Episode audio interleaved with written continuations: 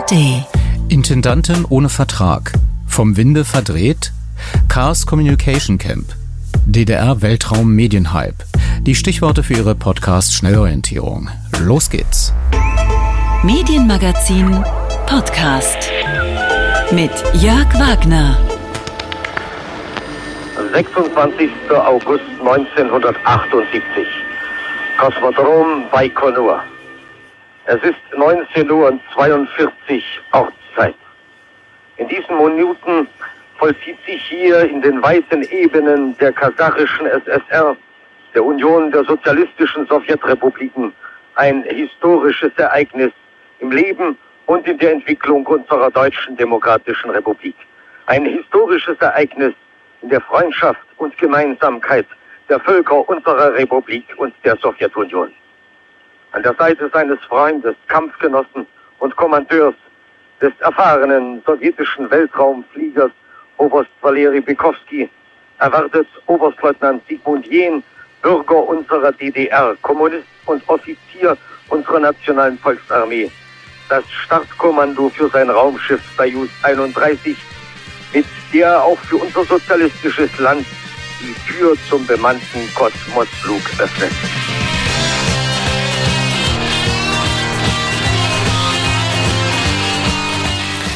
Günter Seidel berichtete hier für den DDR-Rundfunk am 26. August 1978, einen Tag nach dem 66. Geburtstag von Erich Honecker, vom Abheben einer sowjetischen Rakete mit dem Raumschiff Soyuz 31. An Bord ein Farbporträt des SED-Generalsekretärs in den Maßen 24,6 mal 20 Zentimeter. Das wussten allerdings nur Eingeweihte. Wichtiger war natürlich, dass neben dem russischen Kosmonauten Valeri Bykowski Sigmund Jähn dabei war. Der erste Deutsche im All, wie die DDR-Medien genüsslich verbreiteten.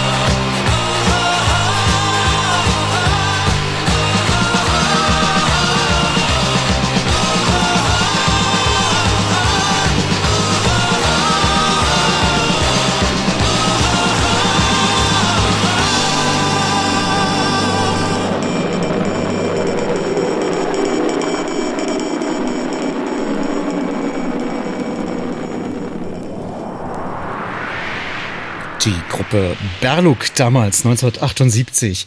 Mehr zum Medienhype im Podcast Bonustrack dieses Medienmagazins in der Ausgabe vom 26. August 2023, 45 Jahre später. Hier bleiben wir bei irdischen Dingen. Vom Mund zum Ohr auf dem Strahle der elektrischen Kraft. Und zwar äh, zuerst äh, werden wir gleich schalten zum Thema RBB, aber es gibt auch eine neue Studie. Gegensätzliche Narrative prägen die Berichterstattung über Windkraft, Naturschutz und Energiepolitik. Das Chaos Computer Camp 1900, Quatsch, 2023. Welche Themen stehen bei der digitalen Gesellschaft ganz vorn in der Cloud? Und zu Beginn, ich habe es schon erwähnt, der RBB macht wieder Schlagzeilen in eigene Sache. Der Arbeitsvertrag mit der neuen Intendantin ist nämlich noch nicht unterschriftsreif, obwohl gestern eigentlich diese äh, Verhandlungen abgeschlossen werden sollten. Der RBB steht ja, das wissen Sie, vor einem Führungswechsel. Die Übergangszeit soll im September abgeschlossen werden. Sichtbar mit dem Ausscheiden der Interimsintendantin Dr. Katrin Fernau, die vom Westdeutschen Rundfunk ein Jahr beurlaubt wurde, um nach den Eruptionen der Ära Schlesinger mit den immer noch nicht vollständig aufgeklärten Vorwürfen der Vetternwirtschaft und Korruption Stabilität in den RBB zu bekommen. Am 16. Juni in diesem Jahr gab es die Wahl von Ulrike Demmer, der Journalistin und ehemaligen Regierungssprecherin, zur neuen RBB-Intendantin. Bis heute, ich habe es erwähnt, gibt es noch keinen unterschriebenen Arbeitsvertrag. Am Freitag hätte es Gelegenheit gegeben, äh, da das für Verträge zuständige Gremium getagt hat, doch auf Anfrage wurde nur mitgeteilt, Zitat, der Verwaltungsrat des Rundfunks Berlin-Brandenburg hat seine Beratungen über den künftigen Dienstvertrag mit Ulrike Demmer als Intendantin des RBB noch nicht abgeschlossen. Der Verwaltungsrat strebt einen Beschluss zum Dienstvertrag mit Ulrike Demmer noch im August an und wird dann entsprechend informieren. Gern hätte ich mit dem Verwaltungsratsvorsitzenden Benjamin Ehlers ein Interview an dieser Stelle hier geführt. Das sah auch äh, ehrlicherweise ganz gut aus, aber ich wurde dann doch heute auf nächste Woche vertröstet. Ich begrüße jetzt in der Leitung Steffen Grimberg, Leiter des KNA Mediendienstes und zudem Vorsitzender des DJV Berlin Journalistenverband Berlin-Brandenburg. Vor 20 Jahren das erste Mal hier zu hören gewesen im Medienmagazin noch als Taz-Journalist. Seitdem duzen wir uns. Steffen, der Tagesspiegel schrieb, nach KNA Mediendienstinformationen ist nicht Dämmers künftiges Gehalt Grund für die Vertagung, sondern es geht um andere Vertragsbestandteile. Was weißt du denn? Naja, das ist jetzt äh, noch nicht wirklich gesichert. Der Verwaltungsrat hat dazu leider nichts weiter mitgeteilt. Es könnte aber darum gehen, Business Insider, das ist das zum Springer-Konzern gehörende Magazin, das ja äh, sehr viele der Vorwürfe gegen den RBB und diesen ganzen Skandal vor genau einem Jahr gut ins Rollen gebracht hat. Die haben nochmal berichtet, dass die Rechnungshöfe von Berlin und Brandenburg, die sich den RBB ja sehr genau angeguckt haben, Vorschläge gemacht haben, beziehungsweise handfeste Forderungen gestellt haben, äh, dass die künftige Führungsmannschaft, also natürlich vor allem die Intendantin, in die Haftung genommen werden soll im Fall von Missmanagement. Das ist im Aktienrecht ja zum Beispiel bei Konzernvorständen üblich, im öffentlich-rechtlichen Rundfunk nicht. Und der Staatsvertrag des RBB steht ja jetzt zur Novellierung an. Die äh, Brandenburger und die Berliner Landesregierung wollen da jetzt sehr schnell den Sack zumachen, wollen da nächste Woche, glaube ich, hieß es, einen Entwurf vorstellen. Und ich könnte mir vorstellen, dass da dann entsprechende Auflagen drin sind und die jetzt vielleicht das Ganze noch ein bisschen heikler machen für den Verwaltungsrat und die Verhandlungen mit Ulrike Demmer. Bevor wir da ganz kurz noch einsteigen in diesen Entwurf, der ja schon eigentlich äh, mindestens zwei Jahre, habe ich in Erinnerung, diskutiert wird, inwieweit spielen denn zusätzliche Problemfelder aus deiner Beobachtung eine Rolle, wie eine zwar gültige, aber offenbar stark veraltete Geschäftsordnung wie letzte Woche hier an dieser Stelle Stelle gehört? Na, ich glaube, das sind zwei ganz verschiedene Paar Schuhe. Ich glaube also nicht, dass das jetzt was mit den aktuellen Vertragsverhandlungen mit Ulrike Demmer zu tun hat. Allerdings ist das natürlich auch was, was dringend aufgeklärt äh, gehört. Es ist ja leider nicht besonders glaubwürdig, wenn ein Sender sagt, na ja, äh, da stand ein falsches Organigramm im Netz, das haben wir uns äh, anders gedacht. Das geht alles munter drunter und drüber und durcheinander. Ähm, da hätte man eigentlich gedacht, der RBB wäre da jetzt ein bisschen weiter und, und könnte da auch mehr Klarheit in eigener Sache schaffen. Also ich denke, das ist eben auch noch eine andere Baustelle und äh, ja, da werden wir gespannt gucken, äh, wie es da weitergeht. Ich hatte es erwähnt, du bist auch Vorsitzender des Deutschen Journalistenverbandes hier im Sendegebiet. Du hast auch sehr lange verfolgt, wie es immer ein Hin und Her gab zwischen Brandenburg und Berlin. Berlin mit Entwürfen zum RBB-Staatsvertrag. Das war noch auch zu einer Zeit, als Patricia Schlesinger vor das Abgeordnetenhaus zum Beispiel geladen wurde und da ihre Position über eine sogenannte Flexibilisierung des Auftrags, also sprich, ob man hier nicht Programme einfach nur im Internet verbreiten kann, dargelegt hatte. Der Entwurf, der jetzt äh, diskutiert werden soll nächste Woche, ist da schon irgendwas erkennbar, ähm, wie er auf die RBB-Krise hin modifiziert wurde? Ist das äh, ja auch prägend gewesen für möglicherweise diese lange Pause? Naja, absolut. Ich meine, die Pause liegt ja daran, dass sich Berlin und Brandenburg mal wieder im Hickhack hatten und nicht einigen konnten. Das ist jetzt aber äh, nicht mehr der Fall und ich glaube, angesichts eben der Um- und Zustände beim RBB ähm, sind die sich dann auch äh, näher gekommen und machen den Sack jetzt, wie ich schon sagte, zu. Es wird ganz klar Auflagen geben. Ich sagte schon, diese Haftung für Geschäftsführungen. Es wird Gehaltsobergrenzen geben. Das haben ja alle politisch Verantwortlichen betont. Das heißt also, damit ist die Summe, die Benjamin Ehlers, der ja schon erwähnte Verwaltungsratsvorsitzende, genannt hat, diesen Korridor zwischen 180.000 und 230.000 Euro pro Jahr als äh, Jahressalär für die Intendantin. Da sind diese 230.000 Euro nach allem, was ich höre, äh, jetzt sogar schon relativ weit oben. Und es wird eben entsprechende Transparenzpflichten geben. Wir hatten ja, oder es ist ja rausgekommen, dass halt viele Spielregeln, die eigentlich auch beim RBB galten, nicht eingehalten wurden. Das wird jetzt nochmal äh, sehr viel konkreter festgeschrieben. Und vor allen Dingen wird jetzt eben auch im Staatsvertrag festgeschrieben, dass selbstverständlich auch die Intendantin oder möglicherweise später mal wieder ein Intendant in diese Compliance-Geschichte mit reingehört, also nicht etwa darüber schwebt, wie das ja bei Patricia Schlesinger der Fall war, so nach dem Motto, äh, sie hatte allen was zu sagen, aber für sie selber galten diese Vorschriften nicht. Mit diesem Umstand äh, wird jetzt abgeräumt. Nun, aller Erfahrung nach wird es wahrscheinlich eher eine neue RBB-Intendantin geben als einen neuen Staatsvertrag. Kommt nicht dieser Vertrag jetzt, der möglicherweise Ende des Monats unterschrieben wird, nicht zu früh für einen ja, Staatsvertrag, der ganz andere Konditionen bereithält? Naja, da muss man abwarten. Ich glaube, so ganz schnell wird's ja mit der Ratifizierung dann auch nicht gehen. Ich meine, das Ding wird jetzt erstmal äh, vorgestellt, dann muss es eingebracht werden. Ich weiß nicht, ob nochmal Anhörungen dazu geplant sind. Normalerweise werden ja zum Beispiel auch wir als Gewerkschaft dann noch einmal zu dem ganzen Verfahren gehört. Wir haben uns da auch schon äh, in den letzten Monaten immer wieder eingebracht und natürlich auf politischer Ebene entsprechende Gespräche geführt. Uns geht's natürlich auch um die Arbeitnehmerinnen und Arbeitnehmer, feste wie freie beim RBB ähm, dass es da vernünftige Regelungen gibt, dass also zum Beispiel auch der Personalrat des RBB künftig auch für die freien Mitarbeitenden, äh, die ja im Programm mit die Hauptlast stemmen, zuständig wird. Das ist nach dem momentan gültigen Staatsvertrag noch nicht der Fall. Also wir gucken da mit Spannung drauf, aber ich glaube nicht, dass der jetzt sozusagen schon äh, im September oder im Oktober in Kraft tritt. Das wird vermutlich dann auch erst äh, zum nächsten Jahr sein. Und von daher denke ich, geht das schon in Ordnung, dass Frau Demmer jetzt antritt, dann der neue Staatsvertrag kommt kommt. Ähm, ich habe keine Ahnung, ob man jetzt mit irgendwelchen Übergangsregelungen arbeiten muss, denn ähm, wir wissen leider eben noch nicht ganz genau, was im Staatsvertrag stehen wird. Mit Spannung guckte Steffen Grimberg drauf, Leiter des KNA Mediendienstes und zudem Vorsitzender des DJV Berlin, Journalistenverband Berlin-Brandenburg. Vielen Dank für die Einschätzung. Gerne.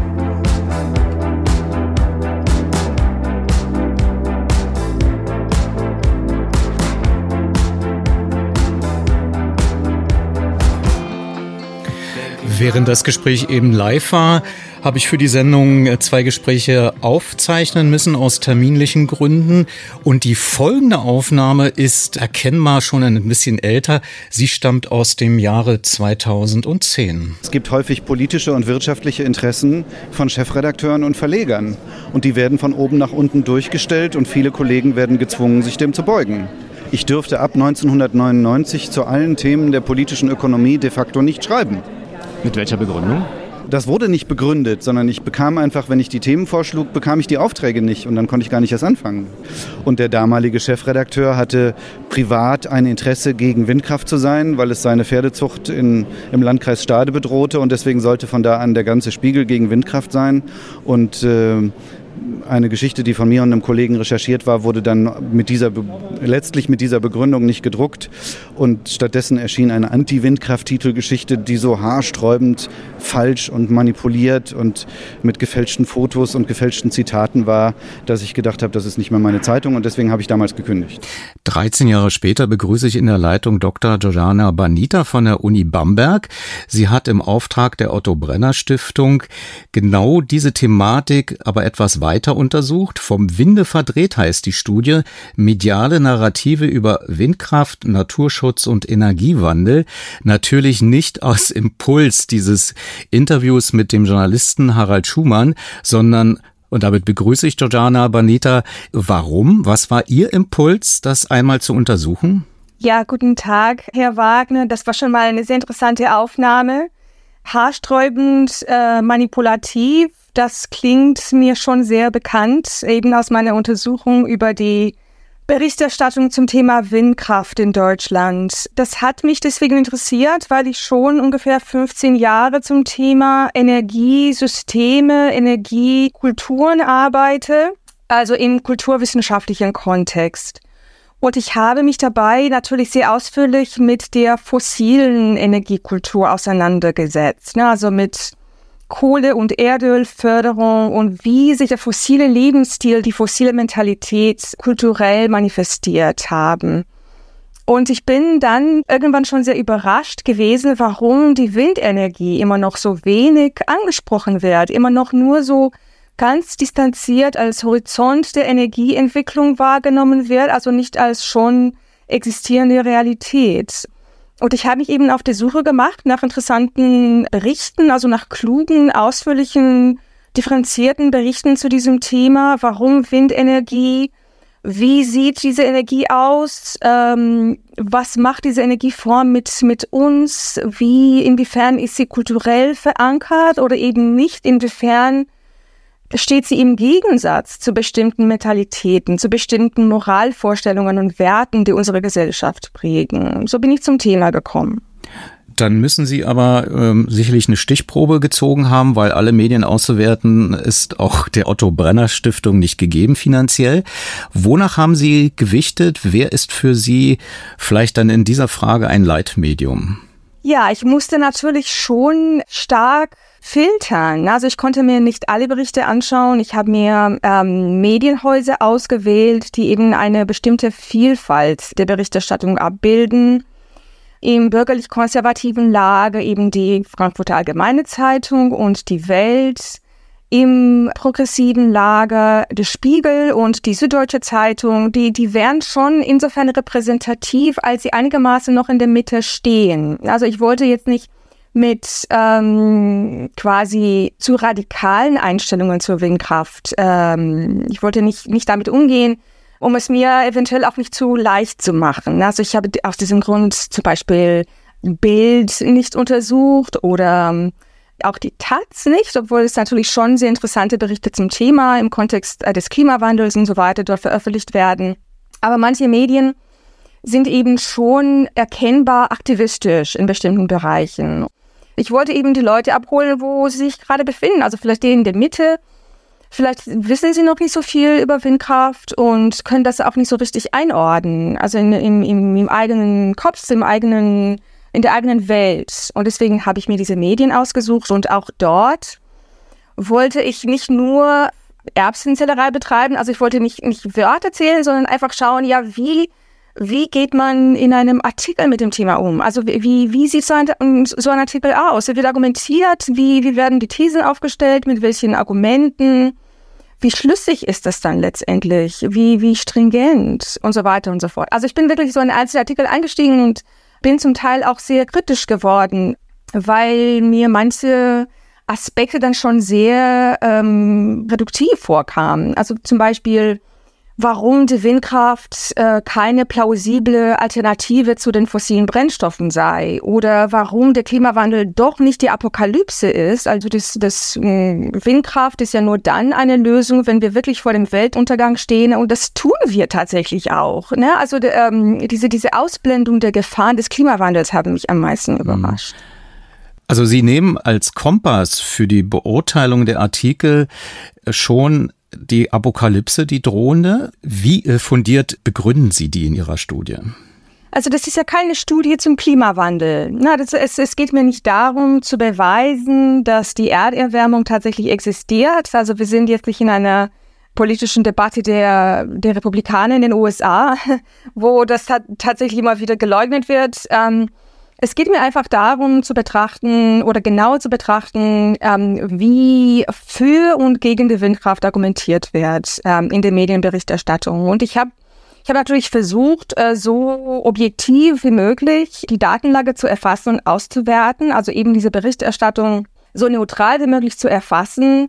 Das ist manchmal schwierig, weil manche Argumente eben nicht mehr eigene Meinungen transportieren dürfen, sondern auch bestimmte Realitäten wahrhaben müssen. Also das, ähm, ich bin davon ausgegangen, dass wir uns in einer Krise befinden, dass wir Alternativen zu den vorhandenen traditionellen Energieträgern brauchen. Und vor diesem Hintergrund habe ich mir dann genau angeschaut, wie diese alternativen Energien, also die erneuerbaren Energien, präsentiert werden und welche Konstrukte, also zum Teil auch kulturelle Konstrukte dabei herangezogen werden. Zum Beispiel, ähm, inwiefern hängt die deutsche Identität, die deutsche Kultur mit einem bestimmten Waldmythos zusammen? Und welche Rolle spielt eben dieses, dieses Waldbild bei der Einschätzung der Notwendigkeit und der Dringlichkeit des Ausbaus von Windenergie? Das war für mich sehr interessant. Können Sie da ein Beispiel nennen? Also Waldmythos äh, eher von Märchen geprägt oder, oder was meinen Sie mit Waldmythos? Ja, also das ist natürlich eine eher optische Einstellung. Also man kann schon sagen, fast Ideologie. Es wird in konservativen Kreisen, zuletzt auch von, von Stefan Aust, äh, von religiös geprägten Einstellungen gesprochen. Also er hat sich vor kurzem über die Windenergie geäußert und meinte, dass eben diese, dieser Enthusiasmus für die Windenergie fast religiöse Züge angenommen hätte. Diese Subjektivität kann man natürlich auch der anderen Seite attestieren. Also, also, also dass der Wald bestimmte Sichtachsen kulturellen Bewusstsein Deutschlands prägt. Ne? Also der, dass der Wald so eine gewisse Reinheit der Natur übermittelt, ähm, die es zu schützen gilt. Und es gibt natürlich sehr, ja, äh, schmerzhafte Verbindungen, sehr ähm, unglückliche Verbindungen zwischen solchen Naturideologien und ja, faschistischen Einstellungen in der deutschen Geschichte. Wir dürfen auch nicht ausblenden, dass manche Grünbewegungen oder Grünideologien ihre Herkunft in ja, könnte man sagen, braunen Überzeugungen hatten und das, das kann man natürlich nicht gleichsetzen. Ne? Also ich würde jetzt nicht unterstellen, dass äh, Naturschutz ähm, so problematische ähm, Herkünfte hat. Äh, das kann man natürlich nicht behaupten. Aber mir fehlt eben diese Selbstreflexion in der Berichterstattung. Also wenn man wenn man sagt, ja, wir müssen den, den deutschen Wald schützen, das heißt ja auch nicht immer den Wald, sondern den deutschen Wald, unseren Wald, unsere Natur und so weiter. Also das ist ja schon zumindest subkutan nationalistisch geprägt. Ähm, wenn man das behauptet, dann braucht man natürlich schon so eine gewisse Selbstkritik. Also was mache ich hier eigentlich? Also wa was ist jetzt meine Position und was könnte man dem einwenden? Wie könnte man das kritisieren? Na ja, vielleicht eventuell mit dem Argument, dass, dass die gesamte Erde im Moment bedroht ist, dass Inselbewohnerinnen und Bewohner tatsächlich äh, kein Land mehr haben werden und geschweige denn Natur und Wälder.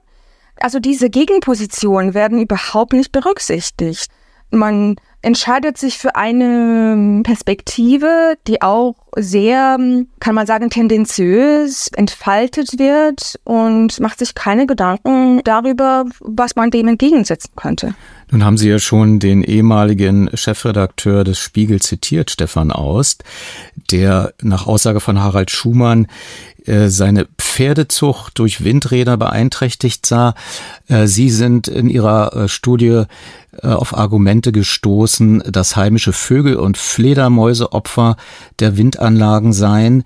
Wonach gewichten Sie jetzt sozusagen die Artikel als ideologisch durchtränkt? Was ist Ihr Kritikpunkt genau? Ja, also wenn man die Gefahren des Klimawandels ausblendet, dann kommen ganz andere Aspekte zum Vorschein, beziehungsweise haben dann eine besondere Bedeutung. Eben äh, Naturschutz und auch äh, Artenschutz. In diesem Bereich ist die Studienlage natürlich inzwischen schon relativ großzügig. Also ähm, man findet Informationen, verschiedene Ergebnisse von, von, von Studien über die Gefahr von Windrädern für ähm, Vogelarten, Insekten und so weiter. Ich fand das sehr interessant, äh, wie mit einzelnen Opfern, wie mit einzelnen Tieren, wie, wie mit solchen äh, kleinen fragilen Schicksalen umgegangen werden der Berichterstattung. Das ist ähm, zum Teil sehr emotionalisierend. Es werden von wenigen Rotmilan-Brautpaaren, die innerhalb von vielen Jahren, um ganz genau zu sein, neun Rotmilan-Brautpaaren gesprochen, die innerhalb von 15 Jahren ähm, unter die Windräder gekommen sind aus einem Bestand von 10.000. Das kann man natürlich so darstellen, dass es sehr dramatisch klingt. Andererseits äh, wird das überhaupt nicht ins Verhältnis gesetzt zu den vielen Arten, die in anderen Ländern bedroht sind, eben durch den Klimawandel oder auch nicht im großen Kontext betrachtet äh, der Gefährdung für ähm, sehr, sehr viele Tierarten weltweit in den nächsten 50 Jahren durch die Erderwärmung. Also diese Zahlen werden so präsentiert, dass sie, dass sie eben eine radikale Gefahr der Windkraft suggerieren und eben keine, keine Kontextualisierung stattfindet ähm, in Bezug auf die größere Gefahr des Klimawandels. Und das kann ich natürlich zum Teil auch nachvollziehen. Na, also das ist ja, äh, man muss sich dann vorstellen können, wie die Welt in 20 Jahren, 50 Jahren aussehen wird, dass man sich vorstellen muss, äh, dass die Hälfte aller Arten schon verschwunden sind in den nächsten Dekaden. Also das ist eine reale Gefahr durch den Klimawandel dass äh, solche Informationen fehlen oder solche Überlegungen, meinetwegen auch Spekulationen oder einfach nur, ja, Randbemerkungen, das hat mich schon sehr enttäuscht. Der Artenschutz ist natürlich sehr wichtig, aber das wird eben immer wieder ähm, den Schwerpunkt gelegt auf den Artenschutz in Deutschland. Also wie unsere Arten bedroht sind, ähm, wie die Immobilien unserer Bürgerinnen und Bürger eventuell an Wert verlieren könnten. Also das ist, das ist alles schon sehr lokal betrachtet und nicht in einem größeren Kontext. Und ich habe mir dann als Kulturwissenschaftlerin Gedanken darüber gemacht, warum das so ist. Also warum diese Resistenz gegenüber der Windkraft so ausgeprägt ausfällt. Es liegt ja zum Teil daran, dass man bestimmte Informationen nicht verarbeiten kann oder will dass man eher eine politische Meinung vermitteln möchte, aus unterschiedlichen Gründen. Zum Teil hängt das auch mit der redaktionellen Linie zusammen, vielleicht auch mit den persönlichen Befindlichkeiten der Verfasserinnen und Verfasser. Ich wollte eben auch zu diesen Gründen vordringen, die vielleicht auch kulturell den Ausbau der Windkraft bremsen. Ähm, ich habe festgestellt, dass ähm, die Windenergie in diesen Artikeln sehr häufig negativ konnotiert ist. Also diese optisch imposante Infrastruktur der Windkraft, diese Wald aus Windräder, ähm, als Mahnung, als Appell an unser Lebensstil, an unser Bewusstsein dargestellt wird, als Forderung für einen neuen Sinn, für Suffizienz könnte man sagen, also für Verzicht weniger Energie müssen wir verbrauchen, weniger Natur steht uns zur Verfügung, wenn wir auf diese Flächen verzichten müssen, weniger Wachstum, vielleicht sogar weniger Lebensfreude grundsätzlich. Und das ist für mich auch eine interessante Beobachtung. Das steht ja auch in, im starken Gegensatz zu dem, was ich bei der fossilen Energie festgestellt habe, also in meiner Forschung zum 20. Jahrhundert, zum, zur Euphorie des Erdöls, ähm, des Autofahrens, der Geschwindigkeit, also wie man damals wirklich einen neuen Lebenssinn gefunden hat durch die fossilen Brennstoffe, neue Mobilität, neue Freiheit. Also das ist wirklich ein, ein Kontrastprogramm dazu. Ich glaube, da, da fehlt zum Teil in den Medien auch eine gewisse ähm, Vorstellungskraft. Also wie können wir das eventuell anders begreifen? Wie werden unsere Kinder diese Windräder betrachten? Vielleicht gibt es irgendwann in der nächsten Generation ganz andere Sehgewohnheiten. Vielleicht wird man sich schnell daran gewöhnen. Also das, diese, dieses Hängen an, an veralteten Denkmustern ist zum Teil verständlich und ganz natürlich in so einer Übergangsphase. Aber ähm, ich hätte mir vielleicht mehr erwartet. Ja, so ähm, Poesie vielleicht oder Metaphernbildung oder ähm, einfach neue Vorstellungen für die Zukunft. Meint Dr. Giordana Banita, Kulturwissenschaftlerin an der Otto-Friedrich-Universität Bamberg. In ihrer neuesten Studie kann man alle Details nachlesen, vom Winde verdreht. Mediale Narrative über Windkraft, Naturschutz und Energiewandel per Download auch runterladbar ab sofort auf der Seite otto-brenner-stiftung.de. Ich bedanke mich äh, ganz herzlich für Ihre Bereitschaft, hier im Medienmagazin Einblicke zu geben in Ihre Studie und wünsche, das ist, glaube ich, äh, schon vorprogrammiert, eine lebendige Debatte darüber. Vielen Dank. Sehr gerne, Herr Wagner. Danke für die Einladung.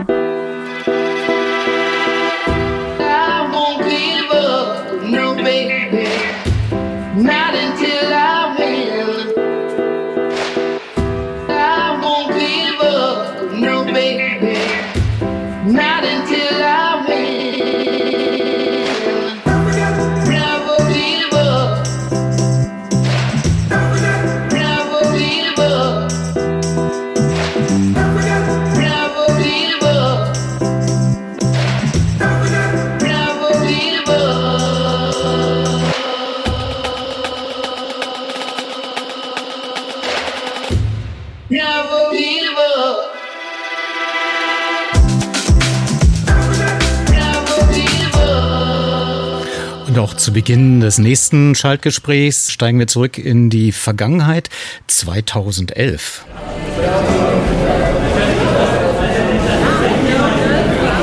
Tja, akustisch kann man wahrscheinlich schwer deuten, was da jetzt gerade zu hören ist. Da sitzen rund 200 meist mit der Modefarbe schwarz bekleidete, mehrheitlich männliche Hacker in einem ausgedehnten Flugzeughangar nordöstlich von Berlin in Finefort beim Chaos Computer Camp 2011 und sie gehen ihrer Lieblingsbeschäftigung nach. Im Nachbarhangar mit dem lustigen Namen Baikonur, äh, Freunde der russischen Raumfahrt werden sich erinnern, also in einem baugleichen Hangar erklärt Markus Beckedahl von netzpolitik.org und Gründungsmitglied des Digitale Gesellschaft e.V. vor anderen Hackern. Er würde auch altmodisch mal ans Telefon gehen und Postkarten schreiben, um so seine ja, Wirkung zu verstärken, zum Beispiel als Mitglied der digitalen Gesellschaft. Und ähm, ich fragte ihn allerdings, was er vor Nerds, vor Hackern, vor all diesen äh, Special-Leuten tut, um äh, dort seine Botschaften zu verkünden finden, was, was das Ziel ist. Also die ganzen netzpolitischen Debatten in der Vergangenheit haben entweder so äh, in Nerdkreisen stattgefunden, also sehr internetaffine Menschen haben mit sehr internetaffinen Menschen darüber diskutiert, warum die Vorratsdatenspeicherung schlecht ist, aber es ist uns zu wenig gelungen, an die Öffentlichkeit zu kommen, unsere Eltern zu erreichen, die davon zu, äh, ja, die dafür zu interessieren, dass die Themen, die wir bearbeiten, auch für sie relevant sind, auch für sie wichtig sind, ähnlich wie Umweltschutz mal vor 30, 40 Jahren wichtig waren. Und wir wollen gesellschaftliche Mehrheiten für mehr Freiheiten. Und dafür müssen wir rausgehen aus dem Netz. Das ist das Stichwort. Rausgehen, ähm, sich zeigen. Das heißt ja auch dann aber auch ähm, Gesicht zeigen im, im, im, eigentlichen Sinne, der Name dahinter. Es wird jetzt gerade heiß diskutiert, äh, inwieweit muss man Anonymität im Netz aufbrechen. Nun gibt es aber gerade ähm, auch anonyme Bewegungen, die ihre Kraft daraus ziehen, dass sie anonym vonstatten gehen, aber teilweise auch Straftaten begangen werden. Das sieht man jetzt gerade in Großbritannien.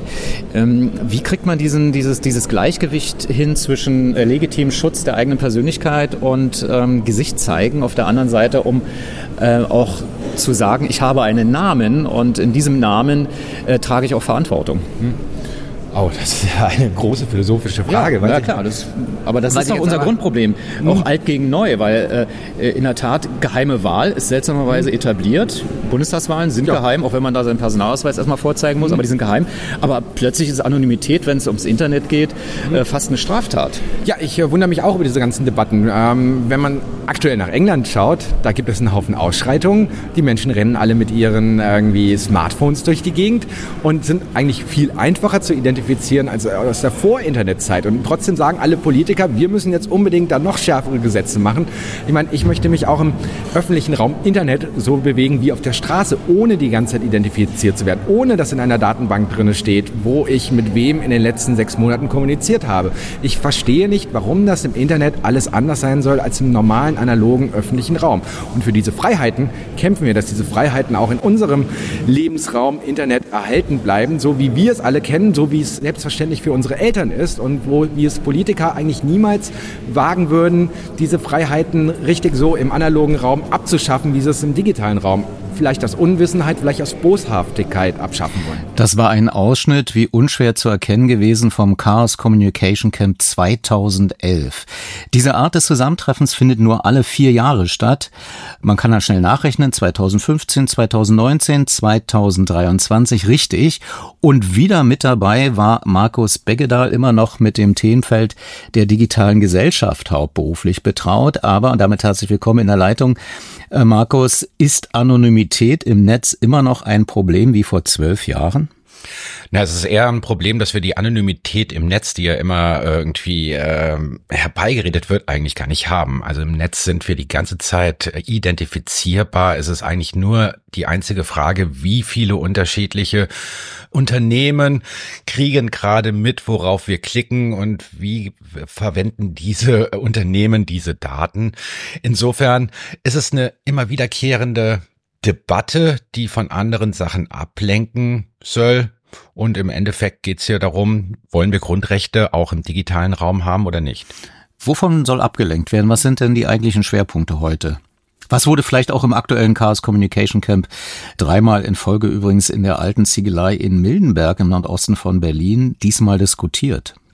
Na, es gibt äh, diverse politische, netzpolitische Themen, die äh, auch auf diesem CCC-Camp in diesem Jahr wieder ähm, ja ganz vorne standen. Ein Thema ist die sogenannte Chat-Kontrolle. Mit der Chat-Kontrolle soll es ermöglicht werden, dass man verschlüsselte Kommunikation, beispielsweise über Messenger, öffnet, um zu schauen, ob dort ähm, Missbrauchsdarstellungen von Kindern und Jugendlichen enthalten sind.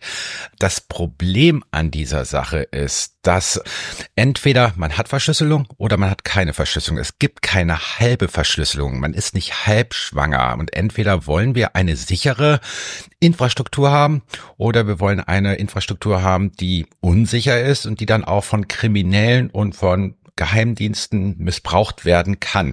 Und im Endeffekt geht's hier aber auch um die Frage, was sind denn die effektiven Wege, um gegen Missbrauchsdarstellungen von Kindern und Jugendlichen im Netz äh, und in der Realität vorzugehen.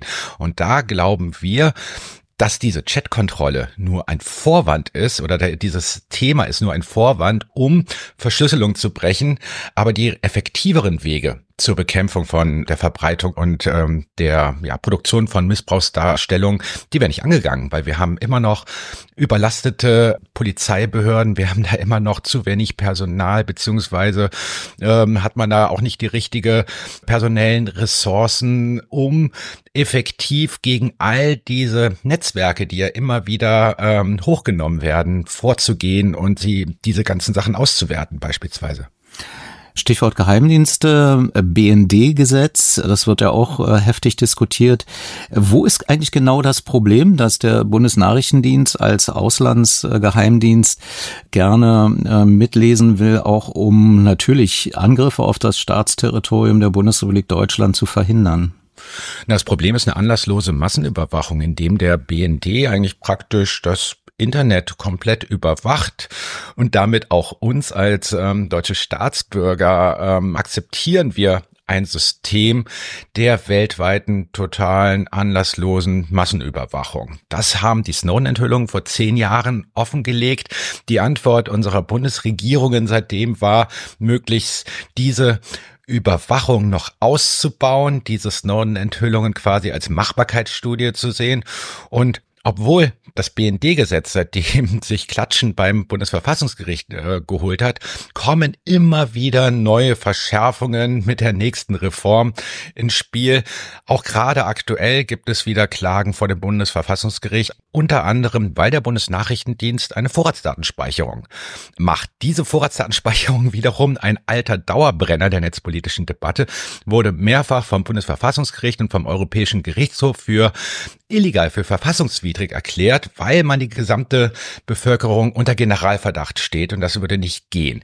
Jetzt hat man aber so einen Trick angewandt beim BND-Gesetz, dass der BND natürlich keine Menschen überwachen darf, aber er darf Maschine-zu-Maschine-Kommunikation überwachen. Und wir haben es mit sehr wortgewandten und juristisch äh, kreativen Menschen beim BND zu tun. Beispielsweise wussten wir über die Snowden-Enthüllung, dass der BND die Weltraumtheorie verwendet, die besagt, naja, die unsere Grundrechte, die der BND einhalten soll, die gelten ja nur auf der Erde. Alles, was über der Erde ist, darf man deswegen überwachen. Und insofern muss man davon ausgehen, dass diese Maschine-zu-Maschine-Kommunikation, wo die ganzen Verbindungsdaten für sechs Monate gespeichert werden dürfen, beinhaltet, dass jedes Mal, wenn eine WhatsApp-Nachricht abgeschickt wird von einer Maschine zu einem anderen Handy, beide Knotenpunkte, Datenpunkte sozusagen gespeichert werden und damit haben wir eigentlich die anlasslose Vollprotokollierung unseres Kommunikationsverhaltens. Ich kann mich erinnern, vor zwölf Jahren beim Chaos Communication Camp wurde sehr stark über Whistleblower-Schutz äh, diskutiert. Es wurde ein System äh, vorgestellt, das hieß damals Open Leaks, das äh, mit äh, Dani Domscheit-Berg, der mit ähm, Julian Assange zusammengearbeitet hatte, ein sicheres Wikileaks quasi auflegen wollte. Nun haben wir zum einen Assange immer noch im Gefängnis mit einer drohenden Abschiebung auf der einen Seite und andererseits äh, gibt es Open Leaks immer noch oder ist das irgendwann in der Versenkung verschwunden? Was weißt du? Na, OpenLeaks ist irgendwann eingeschlafen, aber das war auch nicht das Problem, denn die Idee, die mit WikiLeaks eigentlich populär wurde, wo OpenLeaks eine andere Weiterentwicklung haben wollte, die gibt's ja immer noch. Ne, die Idee hinter WikiLeaks bestand eigentlich aus zwei. Punkten. Der eine Punkt war, einen sicheren Hafen zu schaffen für Dokumente, die der Öffentlichkeit zugänglich sein soll, um zu verhindern, dass Regierungen, aber auch dass Anwaltskanzleien sozusagen diese Dokumente ähm, ja runternehmen können, zensieren können und wollen. Und der zweite Punkt war ja der eines sicheren Briefkastens. OpenLeaks ist mehr die Richtung gegangen, einen sicheren Briefkasten zu schaffen. Und diese sicheren Briefkästen hat man eigentlich heutzutage in anderer Form bei allen großen investigativ recherchierenden Medien. Insofern ist es mittlerweile State of the Art und auch gang und gäbe und ist auch richtig so, sozusagen äh, möglichen Whistleblowerinnen, Hinweisgeberinnen, die auf gesellschaftliche Missstände hinweisen wollen, eine sichere Möglichkeit zu geben, ohne Datenspuren Journalistinnen notwendige Dokumente zu überspielen, die diese dann verifizieren und für ihre Arbeit verwenden können. Nun hat der Bundestag ja am 16. Dezember vergangenen Jahres das sogenannte Hinweisgeberschutzgesetz äh, Hinschk beschlossen.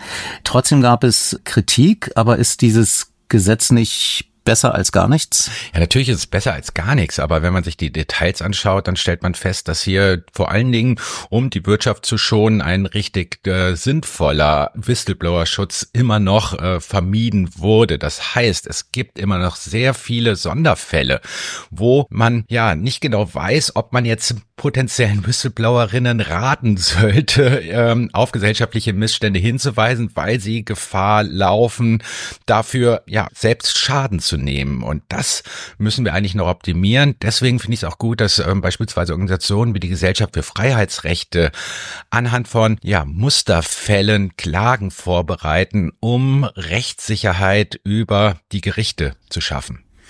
Bleibt noch das Schicksal von Assange, äh, wie gesagt, äh, drohende Abschiebung in die USA. Die Zeichen, die von dieser Geschichte ausgehen, sind ja eigentlich verheerend. Da hat jemand zusammen mit Chelsea Manning versucht, auf Kriegsverbrechen der USA im Irak hinzuweisen und wird seit äh, vielen, vielen Jahren äh, so behandelt, als wäre er derjenige, der Kriegsverbrechen verübt hat. Was kann man denn als Zivilgesellschaft da überhaupt noch machen? Ja, da kann man eigentlich immer nur immer wieder dieses Thema mit versuchen an die Öffentlichkeit zu bringen, dass wir Julian Assange nicht vergessen und dass möglichst der Druck aufrechterhalten wird in Richtung beispielsweise unserer Bundesregierung, sich dafür einzusetzen, dass er ja im Idealfall nicht an die USA ausgeliefert wird, eigentlich im Idealfall sogar freigelassen wird, aber auch, dass er quasi einen ja demokratischen rechtsstaatlichen Prozess bekommt.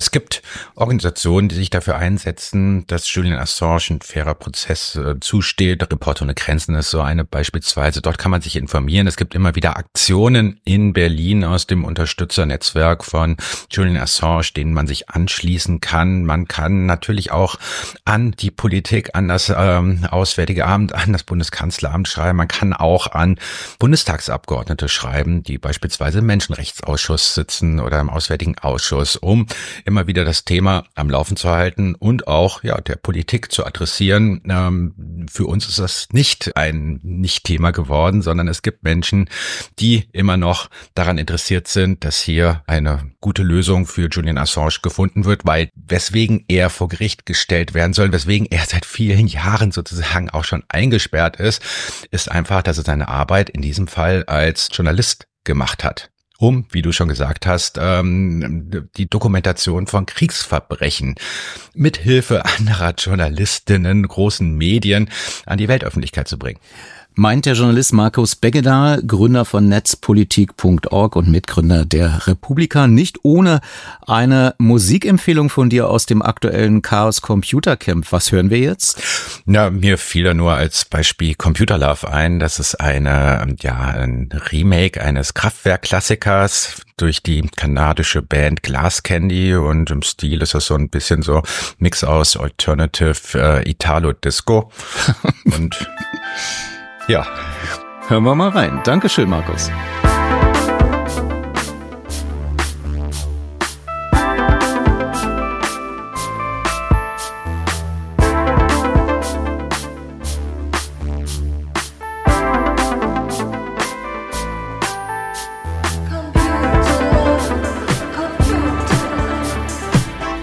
Neunundzwanzigster Oktober 2023. Radio 1 feiert 100 Jahre Radio und hat einen echten Radioliebhaber zum Lesen eingeladen. Max Gold liest und wir alle hören zu. Am 29. Oktober im großen Sendesaal des RBB. Der Meister der Dramolette und preisgekrönte Autor fiktiver Radiointerviews verspricht Eleganz und Poesie. Max Gold. 100 Jahre Radio. Live im Berliner Haus des Rundfunks. Vom Mund zum Ohr auf dem Strahle der elektrischen Kraft. Achtung, Achtung! Hier ist Berlin König Wusterhausen und der deutsche Kurzwellensender. Radio 1. Für alle, die wissen, dass das echtes Radiogold ist und natürlich nur für Erwachsene.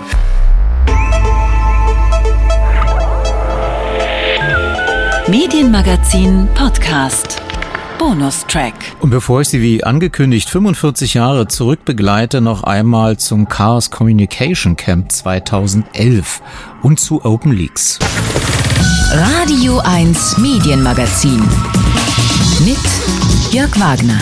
Und zurück auf das Gelände des ausgedehnten Militärflughafens äh, in Finofurt am Rande von Berlin.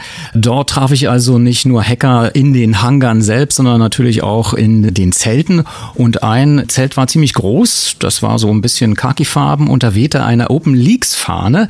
Sie erinnern sich vielleicht, Wikileaks ist tot, aber der Mitgründer Daniel Domscheit-Berg, seinerzeit noch als Daniel Schmidt unterwegs gewesen, auch hier im Medienmagazin, hat eine neue Plattform gegründet, Open Leaks. Die ist bis jetzt noch nicht so richtig aus dem Pushen gekommen. Das sollte jetzt offiziell passieren auf diesem äh, Flughafen, nämlich durch einen Stresstest, aber dazu gleich mehr. Ich traf dort auch Rainer Metzger. Er ist äh, stellvertretender Taz-Chefredakteur und äh, ja, das ist natürlich ein bisschen seltsam, dass ein Journalist sich dorthin verliert, aber das hatte natürlich einen ganz besonderen Grund. Ja, er guckt der Geburt eines tollen Projektes zu, hoffen wir alle. Open Leaks ist an den Start gegangen, da haben wir schon länger drauf gewartet. Und das ist ja eine neue Möglichkeit, um Daten anonym an Journalisten zu übergeben. Und das tut ja Not, denn Journalisten sind ja auf solche Daten angewiesen. Ja, natürlich, ähm, Recherche ist ein ähm, Dauerwerkzeug des Journalisten, aber bisher ging es doch auch ohne Wikileaks und äh, Leaking-Plattformen. Ja, aber beide Seiten rüsten ja ständig nach. Also wenn Sie sich die Bahn AG angucken, wie die inzwischen ihre Mitarbeiter überwacht, ja, da müssen sie irgendwie was machen. Die können keine E-Mail mehr an irgendjemanden senden. Und sie hinterlassen ja inzwischen im Web dermaßen viele Spuren. Das ist uns auch erst klar geworden im Laufe von der Recherche der technischen zu Open Leaks, dass sie einfach jetzt neue Technik brauchen, um diese Spuren wieder hinter sich zu lassen. Äh, das altmodische sich treffen mit einem Journalisten in einem Café anonym, ist das out? Nö, das ist schon noch in, aber wer kennt denn noch einen Journalisten? Wer liest denn noch eine Tageszeitung? oder sonst wie irgendjemanden. Sie haben ja nicht mehr diese Tradition, habe ich eine News, gehe ich zu einem Nachrichtenmagazin oder einer Tageszeitung. Die Hälfte der Bevölkerung konsumiert die ja nur noch online. Also brauchen sie auch irgendeinen Weg, wo sie die Leute online erreichen. Ähm, die Wasserverträge, sind die auch auf diesem Weg zu Ihnen gekommen? Nö, die Wasserverträge, das ist der klassische langjährige Kontakt. Aber das ist ja auch eine lokale Nummer, da haben sie den Kontakt noch. Deutschlandweit können sie diesen engen Kontakt mit potenziellen Informanten nicht halten. Was macht jetzt die Taz konkret bei OpenLeaks? Also wir haben unsere Website so verändert, dass die Leute bei uns nach OpenLeaks lesen können, ohne dass das hinterher wieder zurückverfolgbar ist. Weil es reicht ja schon, wenn sie wissen, da hat sich die Person XX über OpenLeaks informiert, und die hat auch Zugang zu den Informationen, die jetzt bei OpenLeaks erschienen sind, dann ist das schon ein Verdächtiger. Also müssen Sie schon die Nachfrage, die Informationen über OpenLeaks kamuflieren. All das haben wir gemacht. Wir verbreiten nun Datennebel bei uns in der Website, sodass die Leute, die über die Taz sich über OpenLeaks informieren, nicht mehr rückverfolgbar sind später. Und da muss man per Hand eingeben die Adresse leaks.taz.de und dann landet man auf einer neuen Website und die ist dann automatisch, sorgt die dafür, dass sie keine Datenspuren hinterlassen. Wenn sie da einen Link hinlegen würden, zack, hätten sie schon wieder weltweit jedem mitgeteilt, dass sie das waren. Und das ist unglaublich schwierig, diese Linkerei, diese heimliche Verfolgerei der Menschen beim Surfen abzuschalten. Und das kann man eben nur auf dieser Open Leaks Website tun, die ist speziell konstruiert. Aber wenn man alle Indizien, Hinweise, vielleicht sogar Beweise killt, die die Quelle identifizierbar macht, dann hat man da im Prinzip ein anonymes Dokument, was ja auch eine Fälschung sein könnte. Was passiert dann in der Redaktion dann damit? Ja, in der Redaktion passiert dasselbe wie mit einem anderen Informanten, der was liefert. Wenn Sie einen vertrauten Informanten haben, klar, dann haben Sie eine Vertrauensbasis. Den kennen Sie, haben wir auch.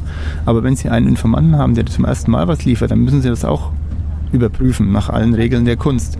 Und das müssen Sie halt jedes Mal tun. Sie haben keine Möglichkeit, den Informanten zu erreichen, außer natürlich, er schickt seine Telefonnummer mit oder sowas. Das könnte, oder ich bin um 15 Uhr im Café X. Sowas könnte der ja machen.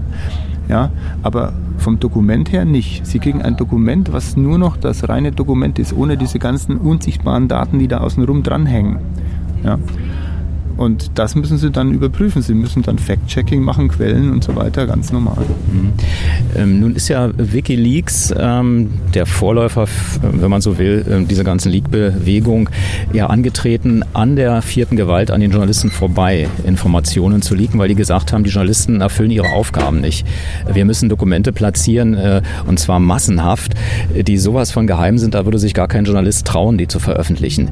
Ähm, ist dieser, dieser Ansatz von Wikileaks nicht nach wie vor noch aktuell, obwohl die Zusammenarbeit dann später mit äh, anderen äh, Qualitätsmedien ja äh, gemacht wurde. Aber ähm, haben die es vielleicht weniger als andere ähm, äh, Journalisten, ähm, bestehen nicht Abhängigkeiten, die letzten Endes dann wieder als Filter funktionieren? Also Wikileaks hat ja zwei Phasen durchgemacht. Am Anfang sozusagen die wilde, wo sie einfach alles publiziert haben, wo sie gesagt haben, das ist echt. Die haben nur geprüft, das ist echt und dann batsch, raus damit. Dann haben sie schnell gemerkt, dass es das zu verantwortungslos ist. Und dann sind sie plötzlich mit Journalisten in Kontakt getreten. Aber sie waren der Flaschenhals. Die haben entschieden, wann geht was an welche Medien. Bei Open Leaks ist das nicht so. Da entscheidet der Tippgeber, an welches Medium geht das. Und nur wenn das Medium dann nichts damit macht, dann kann er noch ankreuzen, dass es dann an den Rest automatisch fällt. Aber sie haben jetzt im Prinzip nur noch eine technische Vorrichtung, um einigermaßen sicher was zu platzieren. Und deswegen bin ich hier auch im Bereich des Journalismus. Wenn ich einfach nur was online stelle, ohne journalistische Regeln, dann bin ich nicht beim Journalismus, dann bin ich beim Leaken. Plain Leaking oder wie immer Sie das nennen wollten. Diese erste Phase von Wikileaks, da bin ich kein so ein Freund von. Weil, gut, ich bin Journalist, ich bin betriebsblind, okay, aber Sie müssen schon die Leute schützen. Wir hatten neulich äh, 63.000 E-Mails interne von der NPD. Hätten wir die online gestellt, hätten wir die Privatsphäre von ungefähr 1000 Leuten verletzt. Die sind keine NPD-Funktionäre, sondern nur einfache Mitglieder und die haben da wirklich Privatistisches auch drüber gemacht. Oder Gebrauchtwagenhändler und was auch immer alles da drin war. Und die können sie nicht einfach online stellen. Das ist auch illegal, aber es ist auch nicht verantwortungsvoll, das geht nicht. Welchen äh, tatsächlichen Nutzen versprechen Sie sich von dieser Zusammenarbeit mit Open Leaks?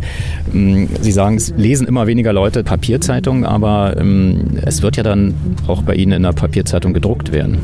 Ja, wir trennen das ja nicht mehr. Also wir haben Online-Leser, wir haben Papierleser, wir haben Leser dazwischen, also ist ja egal. Aber wir haben bei Open Leaks die Hoffnung, dass da einfach Sachen reinkommen. Der Aufwand ist jetzt gemacht und nun sehen wir, was passiert wenn wir die Leute von Wikileaks anhören, dann sagen die ja, ja, bei uns lagen noch tausende von Sachen rum, die konnten wir gar nicht alle behandeln. Also ist ein Bedarf da. Und das werden wir jetzt sehen. Ich bin ja ein realistischer Mensch als Chefredakteur. Ähm, Weihnachten ist nicht alle Tage, aber man wird sehen, was kommt rein.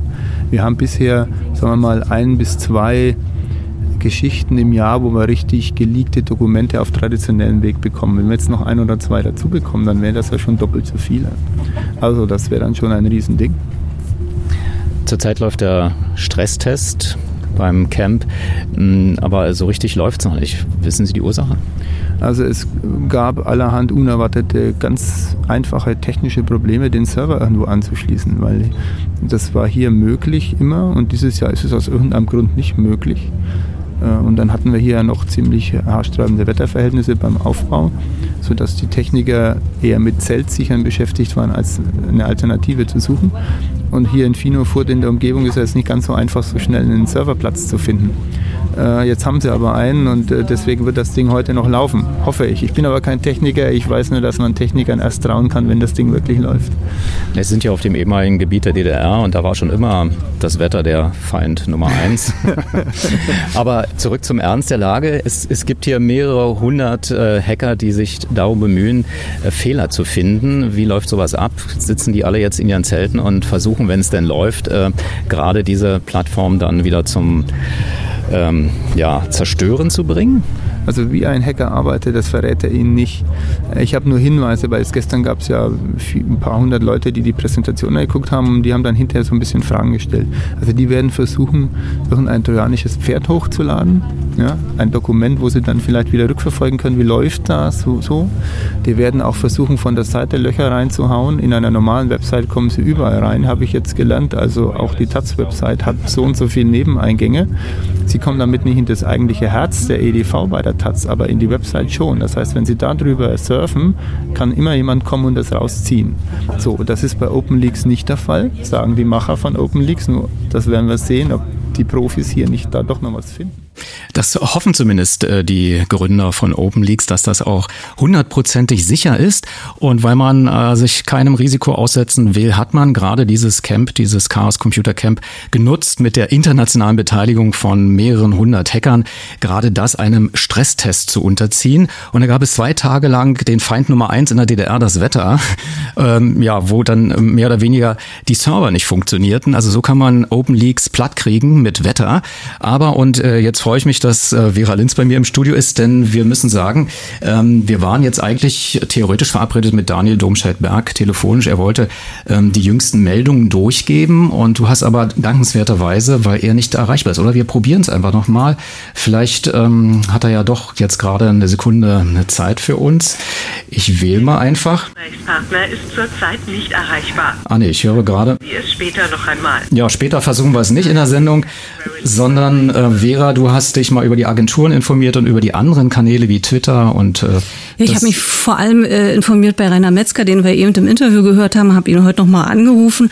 Freitagmorgen ist er dann mit zweitägiger Verspätung Open Leaks an den Start gegangen und bisher ist es noch nicht gelungen, die Plattform zu knacken. Aufgrund der Verspätung wird aber der Test zwei Tage länger dauern, also bis Dienstag und wenn dann äh, sozusagen nichts geknackt werden konnte, dann kann man davon ausgehen, dass ein paar Tage später die Plattform sozusagen an den Start gehen wird. Damit in die Vergangenheit, in eine doppelte Zeitmaschine. Fünf Jahre zurück ins Medienmagazin vom 25. August 2018, zum Medien- und Weltraumjournalisten Guido Meyer und zum Weltraumexperten Gerhard Kowalski, der uns dort wiederum 40 Jahre zurücknimmt ins Jahr 1978. Aber zunächst nochmal in den 26. August konkret, der in der Reportage von Günter Seidel so seine Fortsetzung fand wir das gewaltige Tosen. Ein Feuerring bildet sich am Fuße der Rakete über den Ablenkschacht. Strömen die Gase. Ein heller, scharf gebündelter weißer Punkt am nächtlichen, am abendlichen Himmel hier über Kasachstan. Die Rakete befindet sich auf dem Weg auf ihre Umlaufbahn. Eine Wolke von Abgasen des Triebwerks schlug aus dem Startschacht und hüllte die Rakete bis zur Spitze ein, nur durchdrungen von dem grellweißen Flammstrahl aus den Brennkammern der Reaktivbeschleuniger. In dieser Sekunde Start von Soyuz 31. Das sowjetische Raumschiff Soyuz 31 mit Sigmund Jähn, dem ersten Kosmonauten unserer Deutschen Demokratischen Republik an Bord, Bürger des ersten sozialistischen deutschen Staates und mit seinem Freund und Genossen Valeri Bikowski befindet sich nun auf dem Flug in den Kosmos. Noch einmal, Günter Seidel war das für den DDR-Rundfunk am 26. August 1978. Mein Dank gilt dem Deutschen Rundfunkarchiv hier in Babelsberg, die diese Reportage in ihrem Bestand hatten, die Kollegen. Wohl auch deshalb, weil meiner sehr starken Vermutung nach diese nicht live über den Sender ging und man das Tonband sozusagen äh, sichern konnte. Ähm, Guido, die Startschilderung von damals hört sich ja nicht sehr improvisiert an. Nutzt du auch vorgefertigte Texte? Textelemente. Ist das in einer solchen Situation vielleicht auch normal, damit man nichts vergisst? Also ich habe es gerade auch zum ersten Mal gehört, Jörg. Ich habe es mit Schrecken gehört. Das war ganz klar abgelesen und ich vermute auch vom Politbüro vorher abgesegnet. Was die Textelemente in deiner Frage angeht, naja, also bei Fachgesprächen, so wie jetzt zum Beispiel, da kann man schon mal ein bisschen was vorbereiten. Ähm, aber dann gibt's eben auch Live-Reportagen, wenn du halt vor Ort bist und du musst irgendwas beschreiben, was gerade passiert. Beispiel, eine Raumfähre landet, du hast es vorher im Fernsehen gesehen, 10, 20 Mal und weißt ungefähr grob die Abläufe, bist also quasi intuitiv darauf vorbereitet. Naja, und dann musst du halt bei einer Live-Reportage eben nur sagen, was passiert und das möglichst spontan rüberbringen. Äh, wir haben einen kleinen Ausschnitt natürlich vorbereitet. Da hast du, glaube ich, für die Kollegen vom Deutschlandfunk eine äh, Atlantis-Landung äh, kommentiert. Ja, das war 2008, genau. Hören wir mal kurz rein. Unser Mann im All, Hans Schlegel, er kehrt in diesen Minuten mit der Raumfähre Atlantis zur Erde zurück. Guido Meyer steht für uns an der Landebahn von Cape Canaveral auf dem Gelände des Kennedy-Raumfahrtzentrums der NASA. Hallo Guido Meyer, guten Tag. Guten Morgen nach Berlin, Herr König. Wir kommen gerade recht zur Atlantis-Landung. Ein wunderbarer sonniger Morgen hier in Florida. Es gibt ein paar Wolken, aber die stören nicht groß, die hängen nicht zu tief. Das heißt, die Sicht ist frei auf die Landepiste 15, wo die Fähre in nach zwei Minuten aufsetzen soll. Die hat gerade ganz laut geknallt, zweimal. Die letzten Vögel wurden vertrieben. Vögel können gefährlich sein, wenn die Fähre hier einschwebt. Und wir gucken gerade alle ganz entspannt in den Himmel. Und jetzt taucht sie auf, auf am Himmel im Nordosten, kommt aus den letzten Wolkenschichten, schießt wirklich rasant zu Boden. Der Pilot zieht die Nase hoch, um den letzten Schwung rauszunehmen, um das Tempo ein wenig rauszunehmen. Und Radio 1 hat wieder mal eine aktuelle Verkehrsnachricht. Birgit Paul. Die Gefahr durch einen Falschfahrer auf der A113, dem Zübringer Schönefeld stadteinwärts. Zwischen Waltersdorfer Dreieck und Abfahrt Flughafen Berlin-Brandenburg besteht nicht mehr. Der Falschfahrer auf der A113 zwischen Waltersdorfer Dreieck und Abfahrt Flughafen Berlin-Brandenburg hat die Autobahn verlassen.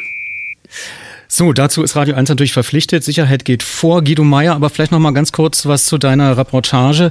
Äh, das ist natürlich eine Sache, da muss man äh, sich hochgradig konzentrieren. Und ich weiß, du hast möglicherweise auch noch die äh, Challenger-Katastrophe in Erinnerung. Ging dir das so ein bisschen durch den Kopf, als 1986 war das, glaube ich, im Januar, Harro Zimmer damals für den RIAS und für den Westdeutschen Hörfunk berichtete und eigentlich fassungslos genau dieses Unglück beschreiben musste? Also ich kann bloß sagen, das ist der Albtraum eines jeden Journalisten, wenn sie live drauf sind und dann gerade einen Start oder halt eine Landung kommentieren müssen.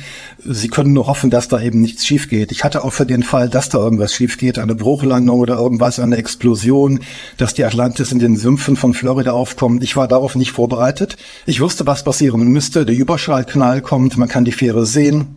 Dann, dann werden die Räder ausgefahren, dann setzt die, die Fähre allmählich auf und der Bremsfallschirm hinten geht raus und die Fähre rollt aus. Also darauf war ich vorbereitet. Alles andere hätte dann wirklich auch äh, spontan äh, passieren müssen und da wäre es dann wirklich fraglich, wie es geworden wäre. Aber das kann man halt nicht vorbereiten.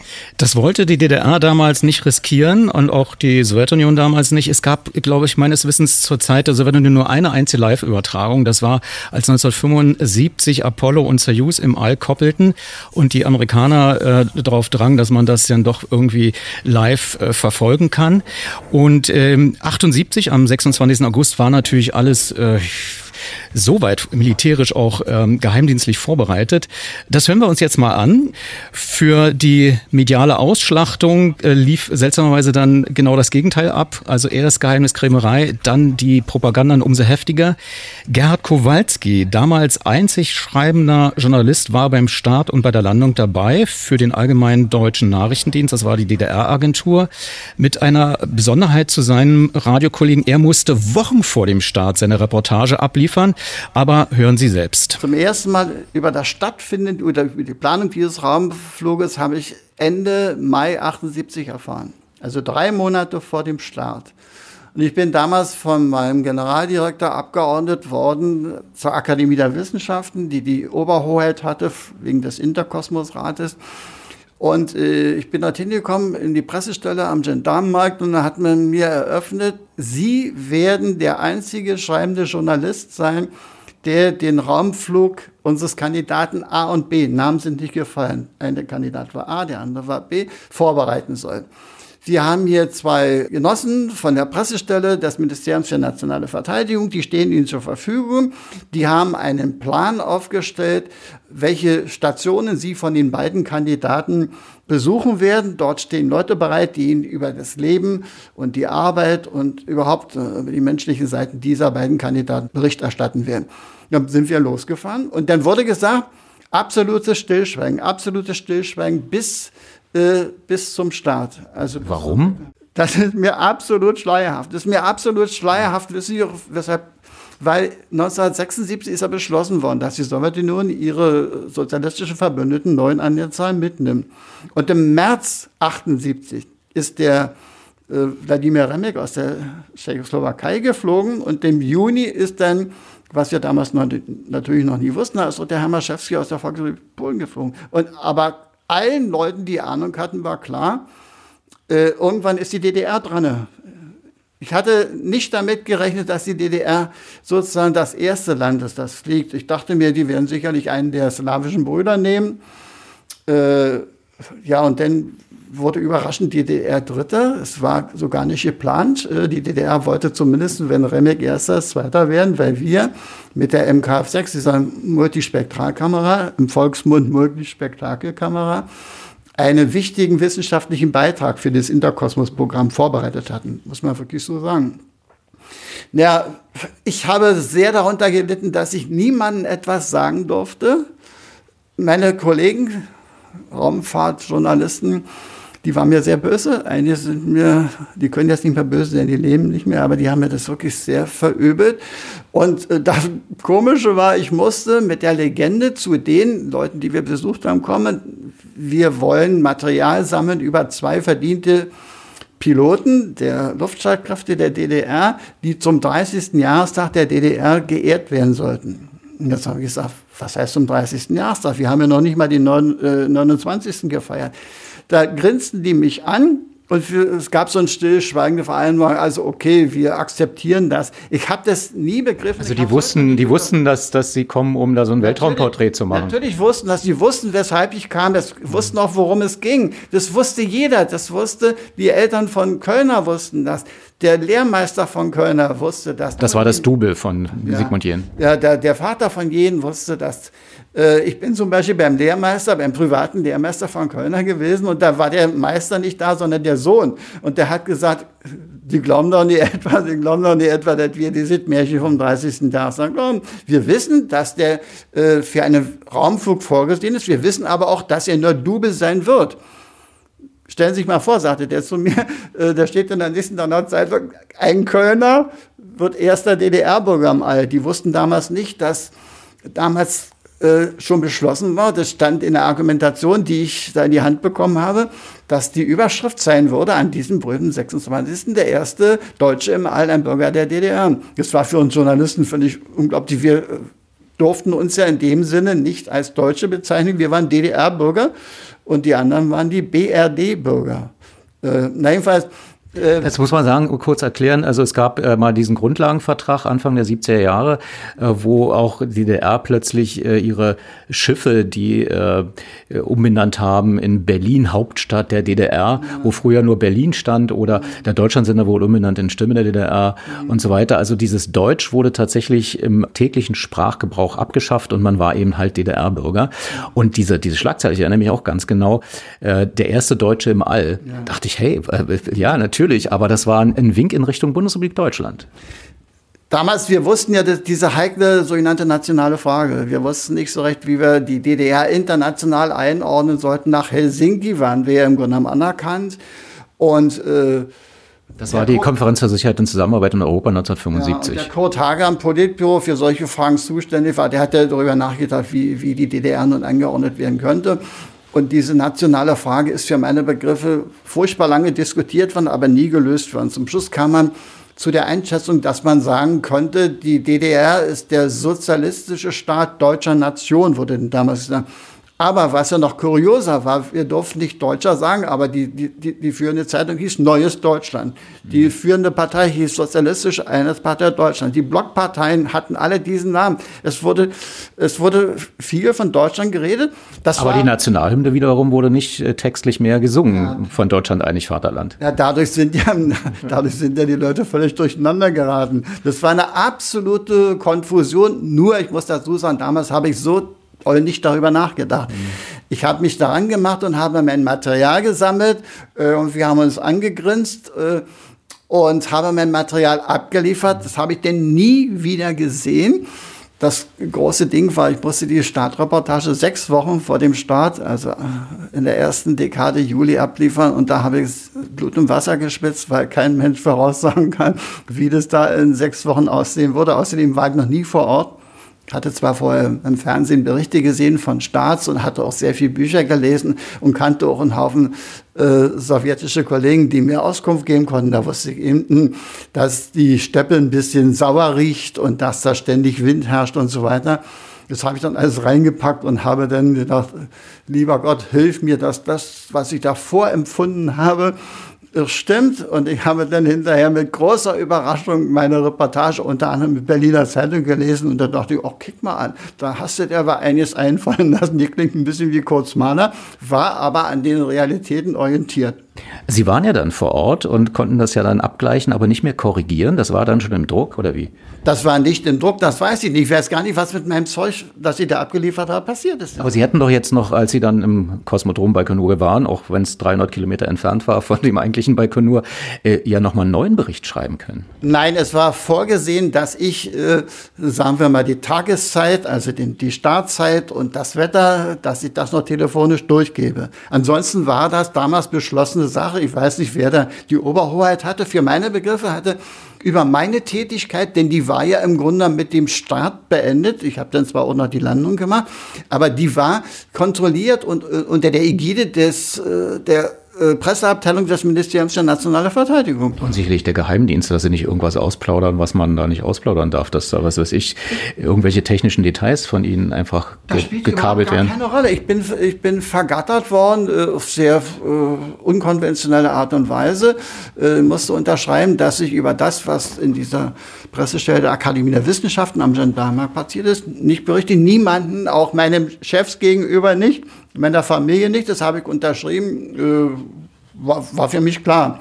Und ich war unter uns gesagt natürlich auch, fühlte mich ein bisschen geehrt, äh, dass ich diesen Auftrag hatte. Und allerdings auch ein bisschen gedacht, da haben sie sich den richtigen ausgesucht. Denn ich kannte mich damals schon in der sowjetischen Raumfahrt wirklich sehr, sehr gut aus und hatte beste Beziehung, weil ich nämlich sechs Jahre in Moskau war, von 73 bis 78. Der ehemalige ADN-Kollege Gerhard Kowalski, äh, ein Ausschnitt aus einem einstündigen Interview, das ich Ihnen dann auch noch in den Podcast packe, aber hier noch über die Radioübertragung sozusagen direkt noch zu einer Geheimniskrämerei der besonderen Art. Naja, die ganze, ganze Sache war so, die schreibenden Journalisten, die wurden praktisch überall hingeführt, die konnten machen, was sie wollten. Die Bildjournalisten, die standen unter der besonderen Obhut des, ich vermute mal, des KGB. Denn man hatte vorher darauf aufmerksam gemacht, dass Bildjournalisten eine spezielle Filmart mitbringen müssen. Und zwar waren japanische Filmfirma. Ich weiß nicht, wie die hieß. Und die haben auch darauf aufmerksam gemacht, äh, dass diese Filme registriert werden müssen.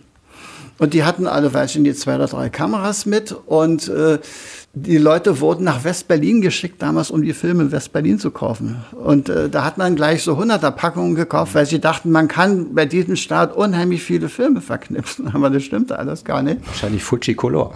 Weiß, nee, das hätte ich mir merken können, wenn das Fujicolor gewesen ist. Ja, ich hatte Orwo-Filme mit. So, und diese Filme mussten, die wurden dann nummeriert, oder die wurden mit dem Namen abgegeben, wurden nummeriert. Und die verschwanden dann in einem Koffer von einem, vermute mal, KGB-Mann, der, der da immer dabei war, der sich nur um die Fotografen gekümmert hat. Und der reichte einen Film immer aus und wenn der Fotograf den Film belichtet hatte, musste der den belichteten Film abgeben. Dann kriegte er von diesem Mann aus dem Koffer einen neuen Film.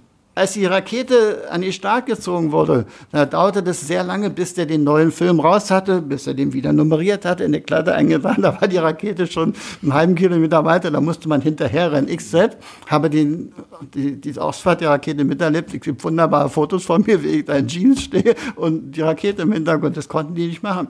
Da sind denen unheimlich viele, viele Bilder praktisch durch die Lappen gegangen. Und dann passierte Folgendes. Abends immer wurden, äh, nachdem die Filme entwickelt wurden, die wurden den Autoren, also den Kameraleuten, überbracht. Und manchmal war das in Form von einem Bild nur. Ein so ein kleines Karo Also die haben ausgewählt und dann eins freigegeben. Ja, eins freigegeben, manchmal auch gar nicht. Und die, die Enttäuschung war natürlich riesen, riesen, riesengroß. Und ich dachte mir innerlich, Kowalski, hast du ein Glück du mit deinem Orwo-Film und so. Mich hat keiner belästigt. Wir haben natürlich die Kameras nicht immer gleich überall gezeigt und so. Wir hatten ein kleines bisschen, äh, sind diskret damit umgegangen. Jedenfalls, ich habe ja 13 Filme da belichtet. Und dann kam der große Knaller zum Schluss. Dann wurden die Filme, die man abgegeben hatte und die man gar nicht belichten konnte, weil es gar nicht ging. Man kann nicht 100 Filme dafür, so eine Sache, die dann ein paar Minuten hat.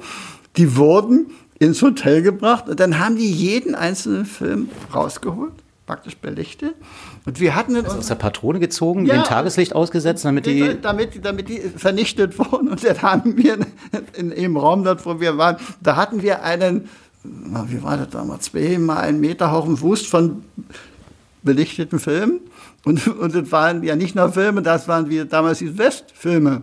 Westfilme, ja. Äh, das, das, das war eine Katastrophe. Also die, die haben mir äh, in der Seele leid getan, die, die Fotografen. Und ich habe dann hinterher gedacht, wie man so war, ich biete meine Filme, die ich belichtet habe, war zwar nur alles schwarz-weiß und so, die biete ich der bei Zentralbild an, also der Fotoabteilung von ADN, und da haben die gesagt, nein, nein, nein, lass mal lieber sein.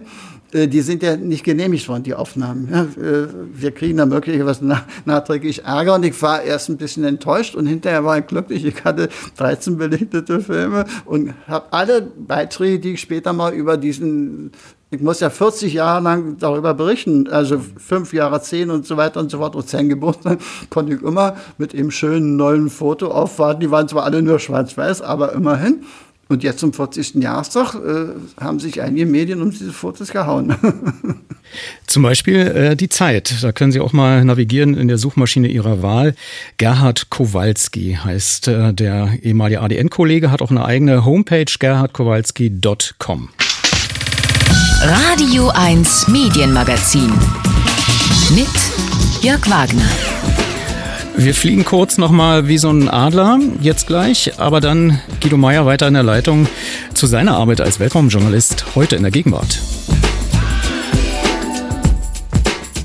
Hallo. Ja, Guido Meyer ist noch in der Leitung. Guido Meyer, freier Weltraum- und Medienjournalist für die ARD, hauptsächlich tätig und für das Deutschlandradio. Guido, es kommt gerade äh, per Twitter die Frage, warum hat denn Sigmund Jähn überhaupt ein Double gehabt? Da müssen wir erstmal sagen, Double klingt jetzt so wie, als äh, würde man ihn ausleuchten und dann einen anderen nehmen, aber es ging schon um eine zweite Besatzung. Wie sieht das äh, gegenwärtig aus? Haben alle Astronauten, Kosmonauten, Taikonauten, Spationauten äh, Doppelbesatzung? Doppelbesatzungen, ja, aber keine Doubles. Also es gibt natürlich immer, ähm, jede Besatzung wird quasi eins zu eins geklont, in dem Sinne, dass eben auf zwei oder drei andere einspringen müssen, falls jemand kurz vorher krank wird, aber die dürfen doch anders aussehen dann. Mal zu deiner täglichen oder oder was weiß ich, in welchem Rhythmus du Beiträge absetzen kannst zum Thema Weltraum. Das ist vielleicht nicht so stark nachgefragt, oder doch? Das Bedürfnis muss man wecken als Journalist. Also Weltraum ist schon ein bisschen abgehoben im wahrsten Sinne des Wortes, aber wenn Sie mit den richtigen Themen kommen und den Redaktionen sagen, wie wichtig und spannend die Themen sind, dann, dann stoßen Sie auf Gehör. Was war denn deine bislang ungewöhnlichste ja, Reportage oder die ungewöhnlichsten Arbeitsbedingungen? Ehrliche Antwort. Äh, ja, also klar, das ist Radio 1. Und nicht auf Radio dem Mars, DDR. Jörg. Auf dem Mars, Jörg, auf dem Mars. Ah, du gehörst zu denen, die äh, sich teleportieren, äh, innerhalb von zehn Minuten auf dem Mars und dann wieder zurückkommen. Diese Verschwörungstheorie gibt's ja. Ja, das stimmt auch. Aber in meinem Fall war es die Mars Desert Research Station. Das ist ein großer Zylinder, der aus zwei Etagen besteht. Der steht mitten in der Wüste von Utah, also in den USA.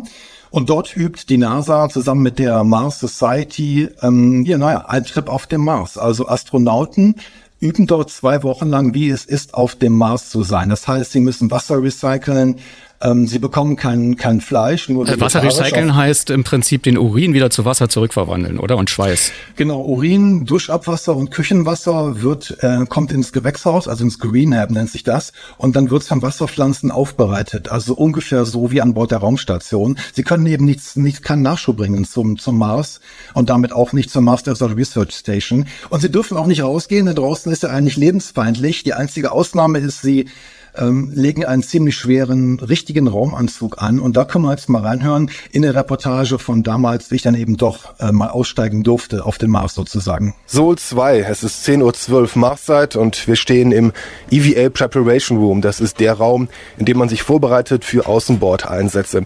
So, das Funkgerät sitzt im Helm und jetzt wird der Helm aufgesetzt und in den Scharnieren verhakt. Satcom, go ahead. So, die Schleuse ist geschlossen. Hinter uns, hinter uns das Mars-Habitat, vor uns der Mars, der auf uns wartet. So, es ist soweit. Ich öffne die Schleuse zum Mars und da sind wir. Die Sonne scheint, roter Wüstensand. Da würde ich sagen, los geht's. Ja, und das Interessante, Guido, ist, äh, man erkennt sofort, dass das nicht gefaked ist, weil man ist ja aus Spielfilmen immer gewöhnt, dass man die Astronauten sehr gut hört, weil die wahrscheinlich innen noch ein Mikrofon haben. Und du hattest es tatsächlich außen und du hattest den Helm auf, was man auch bei Twitter und äh, Facebook jetzt sehen kann, äh, sieht richtig echt aus. Ja, ein bisschen gefaked wurde halt schon. Klar, das Mikro war halt draußen und nicht drinnen im Helm. Und normalerweise kommt auch die Atemluft, die käme aus einem Rucksack. Den Rucksack habe ich zwar aufgehabt, aber das war nur zur Beschwerung sozusagen. In Wirklichkeit ist von draußen immer Luft eingeblasen worden, also Erdluft sozusagen, was auf dem Mars nicht ginge logischerweise. So ein paar kleine Schönheitsfehler gab es halt schon, aber generell war es halt so echt, es geht. Ähm, man kann auch nicht feststellen, wie warm es ist. Es war mitten in der Wüste, es muss ziemlich heiß gewesen sein, aber der Anzug, der wärmt, der isoliert wirklich total und ist ziemlich schwer. Also so ein Helm auf dem Kopf und so ein Raumanzug und dann auch damit zu gehen. Auf dem Mars gäbe es ja eigentlich weniger Schwerkraft. Auf der Erde gibt es Erdschwerkraft. Also einfach war das nicht, aber war ein Abenteuer. Ja, aber jetzt äh, mal jetzt aus der Perspektive eines Journalisten, der in der Bundesrepublik Deutschland groß geworden ist, der gehört hat, wie damals bei Sigmund Jähn Reportagen nachempfunden oder vorempfunden wurden. Wie sieht es denn aus bei der Informationsbeschaffung? Also was ist denn geheim? Hattest du Aufpasser dabei bei dieser Mars-Mission in Anführungszeichen? Nee, die Mission war ja privat finanziert von der Mars Society, also kommerziell. Die sind auch ein bisschen offener. Die NASA kann auch dieses Habitat mieten. Nur wenn eben die NASA was machen würde, dann wird es doch ein bisschen schwieriger. Ähm, man muss gerade als Journalist, der nicht Amerikaner ist und auch noch Freiberufler wie ich, müssen Sie sich Wochen vorher anmelden, wenn Sie irgendwo hinwollen, sei es zum Kennedy Space Center, zum Shuttle-Start, sei es ins NASA-Hauptquartier nach Washington oder zum Johnson Space Center. Sie müssen den Reisepass einschicken oder zumindest eingescannt dorthin mailen. Am besten auch ein Visum. Und wenn sie dann da sind, bekommen sie einen Escort. Also entweder werden sie zu Fuß auf Schritt und Schritt begleitet oder sie werden im Auto rumgefahren, damit sie im Jahr nirgendwo alleine ähm, irgendwas machen. Die müssen auch die Fragen vorher einschicken. Und ich hatte einmal Gelegenheit zum Interview mit dem Chef der NASA. Das war damals Mike Griffin. Da habe ich ganz normal angefragt, bekam zuerst eine Absage und dann habe ich nachher gehört, dass die NASA einen Background-Check gemacht hat, also beim DLR nachgefragt hat hier in Köln, ob die denn wissen, wer ich bin, ob ich vertrauenswürdig sei und erst dann kam es zum Interview mit dem NASA-Chef. Nun gibt es ja noch mehr Raumnationen, also die Franzosen sind im All, die Inder sind im All, ähm, ein Südafrikaner war mal oben, aber so richtig professionell, richtig großflächig machen das jetzt auch die Chinesen. Wie ist es bei den Chinesen? Das war im vorigen Jahr sehr spannend. Im letzten Sommer gab es die erste Übung, bei der ein ähm, europäischer, in dem Fall sogar deutscher Astronaut mit den Chinesen in China im Roten Meer geübt hat. Eine bemannte Mission wurde durchgespielt und äh, für uns, sage ich mal dabei, für Deutschland, für Europa war Matthias Maurer der ESA-Astronaut und am besten wir lassen ihn selber erklären, was er gemacht hat. Wenn man als Astronaut in den Weltraum fliegt, auf der Rückkehr vom Weltraum kann die Kapsel sowohl auf Land, aber auch auf dem Meer landen. Das ist die Shenzhou-Kapsel, mit der die chinesischen Astronauten in den Weltraum fliegen. Die ist so ein bisschen ähnlich aufgebaut wie eine russische Soyuz-Kapsel. Normalerweise möchten wir auf dem Land zurückkehren, aber Sinn dieser Übung war, wie würden wir auf See überleben für den Fall, dass wir notfallmäßig auf dem Wasser landen. Die Übung dauerte circa drei bis vier Stunden. Wir mussten circa drei Stunden auf See überleben. Dann kam ein großes Rettungsschiff und hat uns mit einem großen Rettungskorb aus dem Meer gefischt. Das war also quasi Hollywood-reif. Man hätte das verfilmen können. Das war das erste Mal, dass eben Europäer eingeladen wurden, nach China sowas durchzuspielen. Die Chinesen fliegen mittlerweile ja auch in den Weltraum bemannt mit Taikonauten. Sie haben den Prototypen einer Raumstation im Weltraum und wollen mehr, werden aber so ein bisschen äh, geächtet von den USA. Die wollen sie eben nicht als Partner auf der Raumstation haben. Ähm, deswegen ist Europa da ein bisschen aufgeschlossener und der Leiter der Astronautenausbildung in Europa, Rüdiger Seine, glaubt auch, dass die Chinesen diese Story ziemlich gut vermarktet haben. Das werden die Chinesen sicherlich medienwirksam platzieren und damit auch zeigen, dass inzwischen die chinesische Raumfahrt so weit ist, dass auch andere Raumfahrtnationen den Chinesen ihre Astronauten anvertrauen. Und das war auch so, aber halt nicht bei uns. Bei uns ist dieses Thema fast völlig flach gefallen. Es ist nicht berichtet worden oder kaum berichtet worden. Und man kann spekulieren, warum, warum die deutschen Medien darauf nicht angesprungen sind. Es gab Pressemitteilungen vom DLR. Man kann jetzt sagen, okay, es war im Sommer, es war Anfang August 2017, viele waren nicht da oder andere Themen, Sommerloch-Themen waren angesagt. Man kann überlegen, es war ja halt nur Training, es war keine Mission, bei der Matthias Maurer wirklich ins All geflogen ist oder zu ISS geflogen ist. Und man könnte sagen, naja, es war halt nur China und nicht die NASA. Die Amerikaner, wenn die meisten Menschen NASA hören, denken sie an bemannte Mondmissionen, Mondlandungen und Marsmissionen. China ist noch nicht ganz so mit dem Weltraum verbunden. Und da ist eben der Punkt, wo Journalisten dann entscheiden müssen, doch, das ist wichtig, das sollten wir pushen, dieses Thema, auch wenn es generell ähm, nicht groß zu sein scheint erstmal. Wir können das gleich mal jemanden fragen, der für das Deutsche Zentrum für Luft- und Raumfahrt äh, spricht. Der ist der Pressesprecher Andreas Schütz. Zuerst hören wir noch mal eine ganz kleine musikalische Brücke und dann präsentiere ich noch einen sehr seltenen Ausschnitt von Sigmund Jähn. Ich konnte ihn 1997 am Rande einer Veranstaltung zum 40. Jahr Jahrestag des Sputniks äh, befragen. Sehr selten deswegen, weil er also wirklich sehr pressescheu ist. Aber erstmal bis hierhin vielen Dank, Guido Meyer.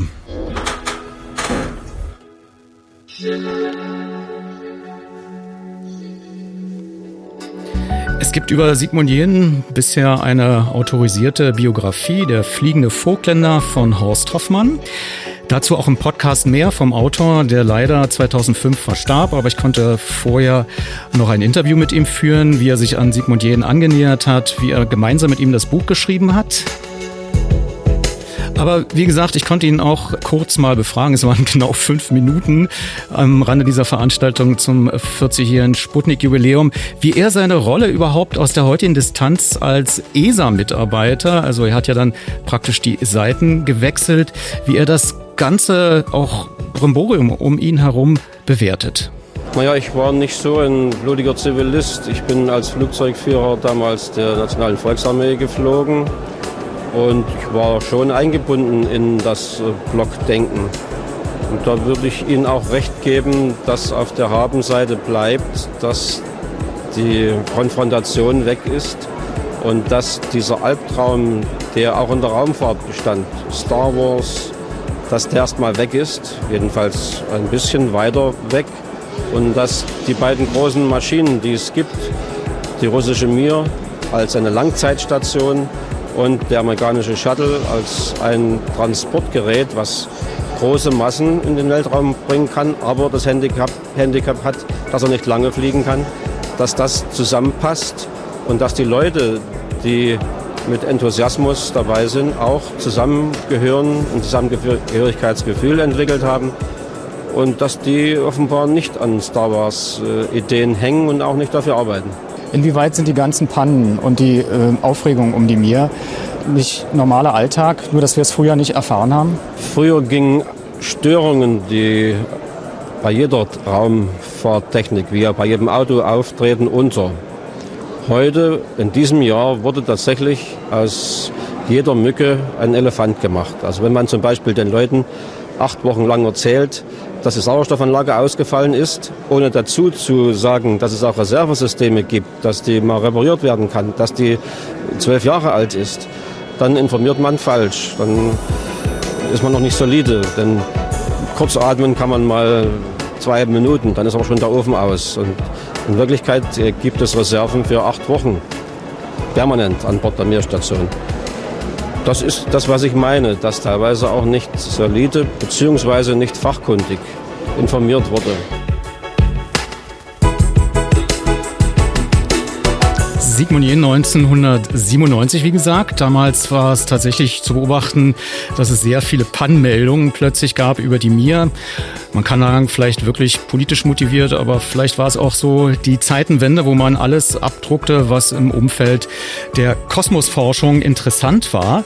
Aber das kann uns vielleicht jetzt erklären Andreas Schütz vom Deutschen Zentrum für Luft- und Raumfahrt. Wo sind Sie eigentlich ganz genau? Sie sind jetzt mit mir per Skype verbunden.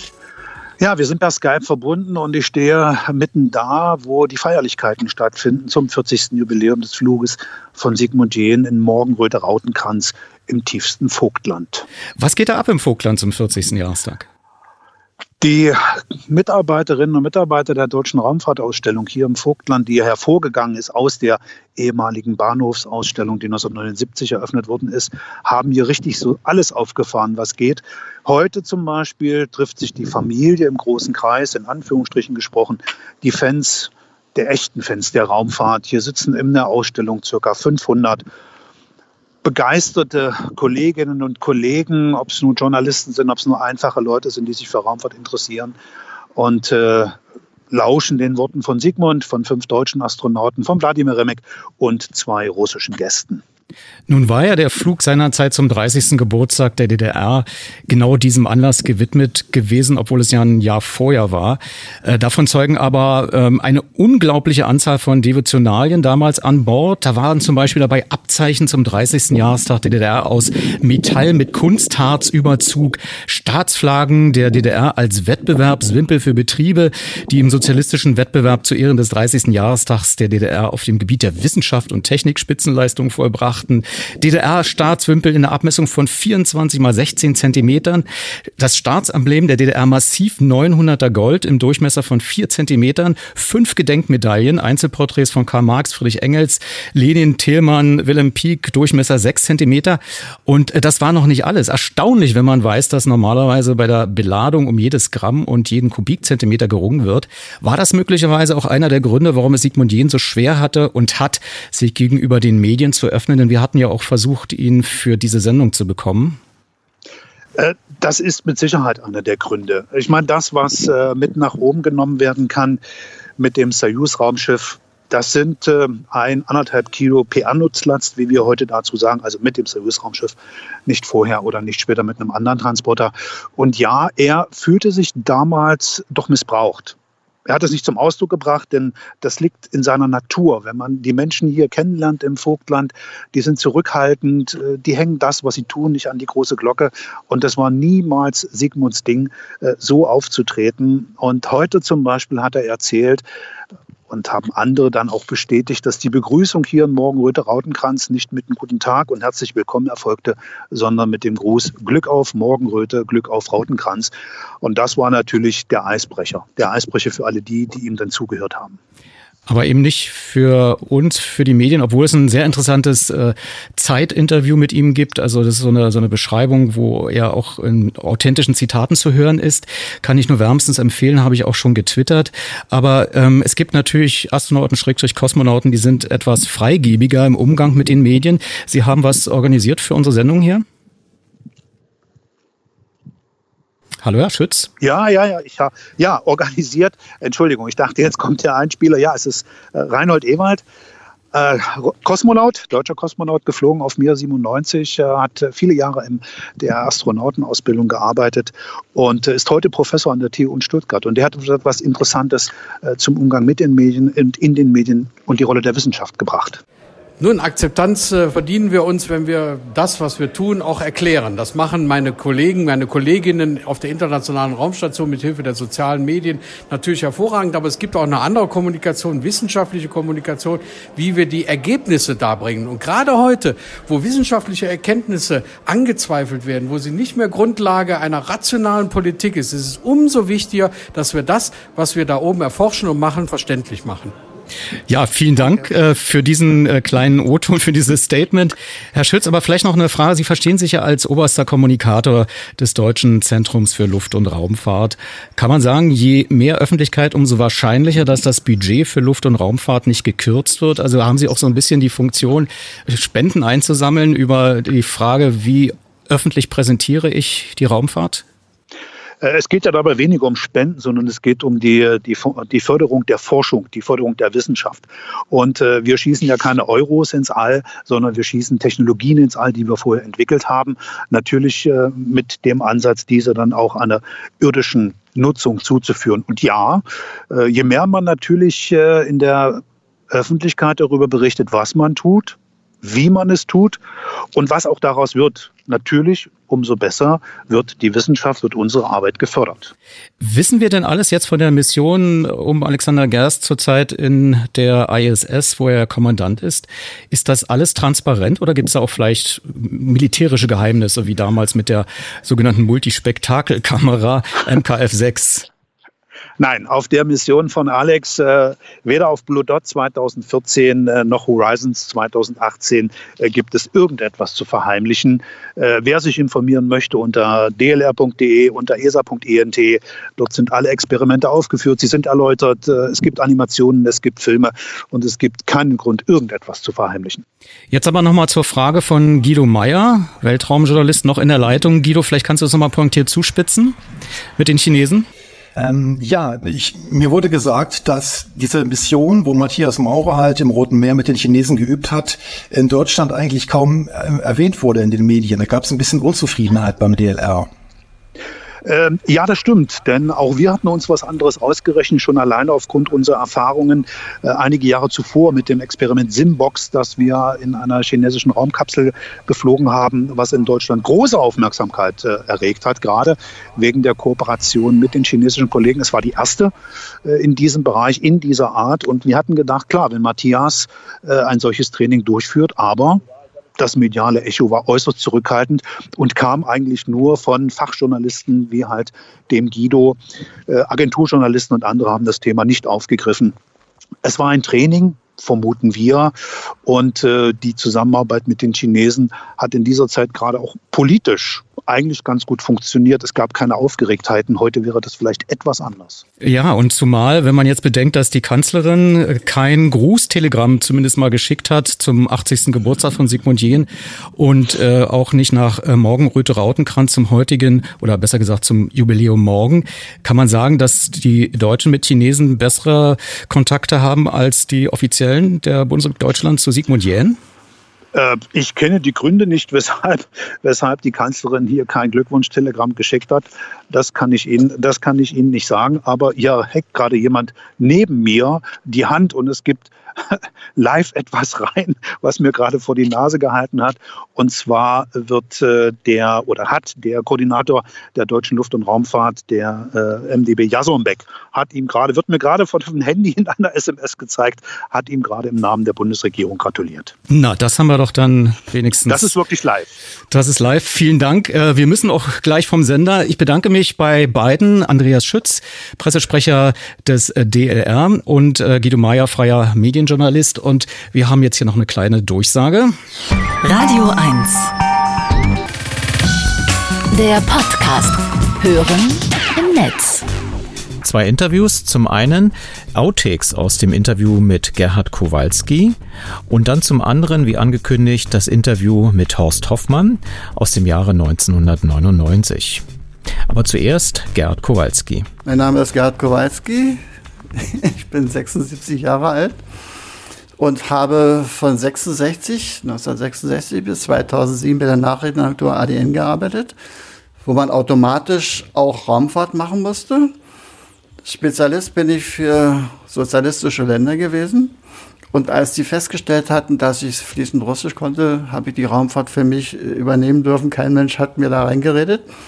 Und ich habe mich praktisch neben meiner Arbeit als Auslandskorrespondent äh, für die sozialistischen Länder habe ich äh, mich in Raumfahrt spezialisiert. In den sechs Jahren in Moskau habe ich mir ein Archiv aufgebaut, habe Bekanntschaften geknüpft, habe über die äh, über das Soyuz Apollo Testprojekt berichtet, 1975, 1976 über den Erstflug der MKF-6 und dann natürlich 78 der grünen Höhepunkt über Sigmund Jähn.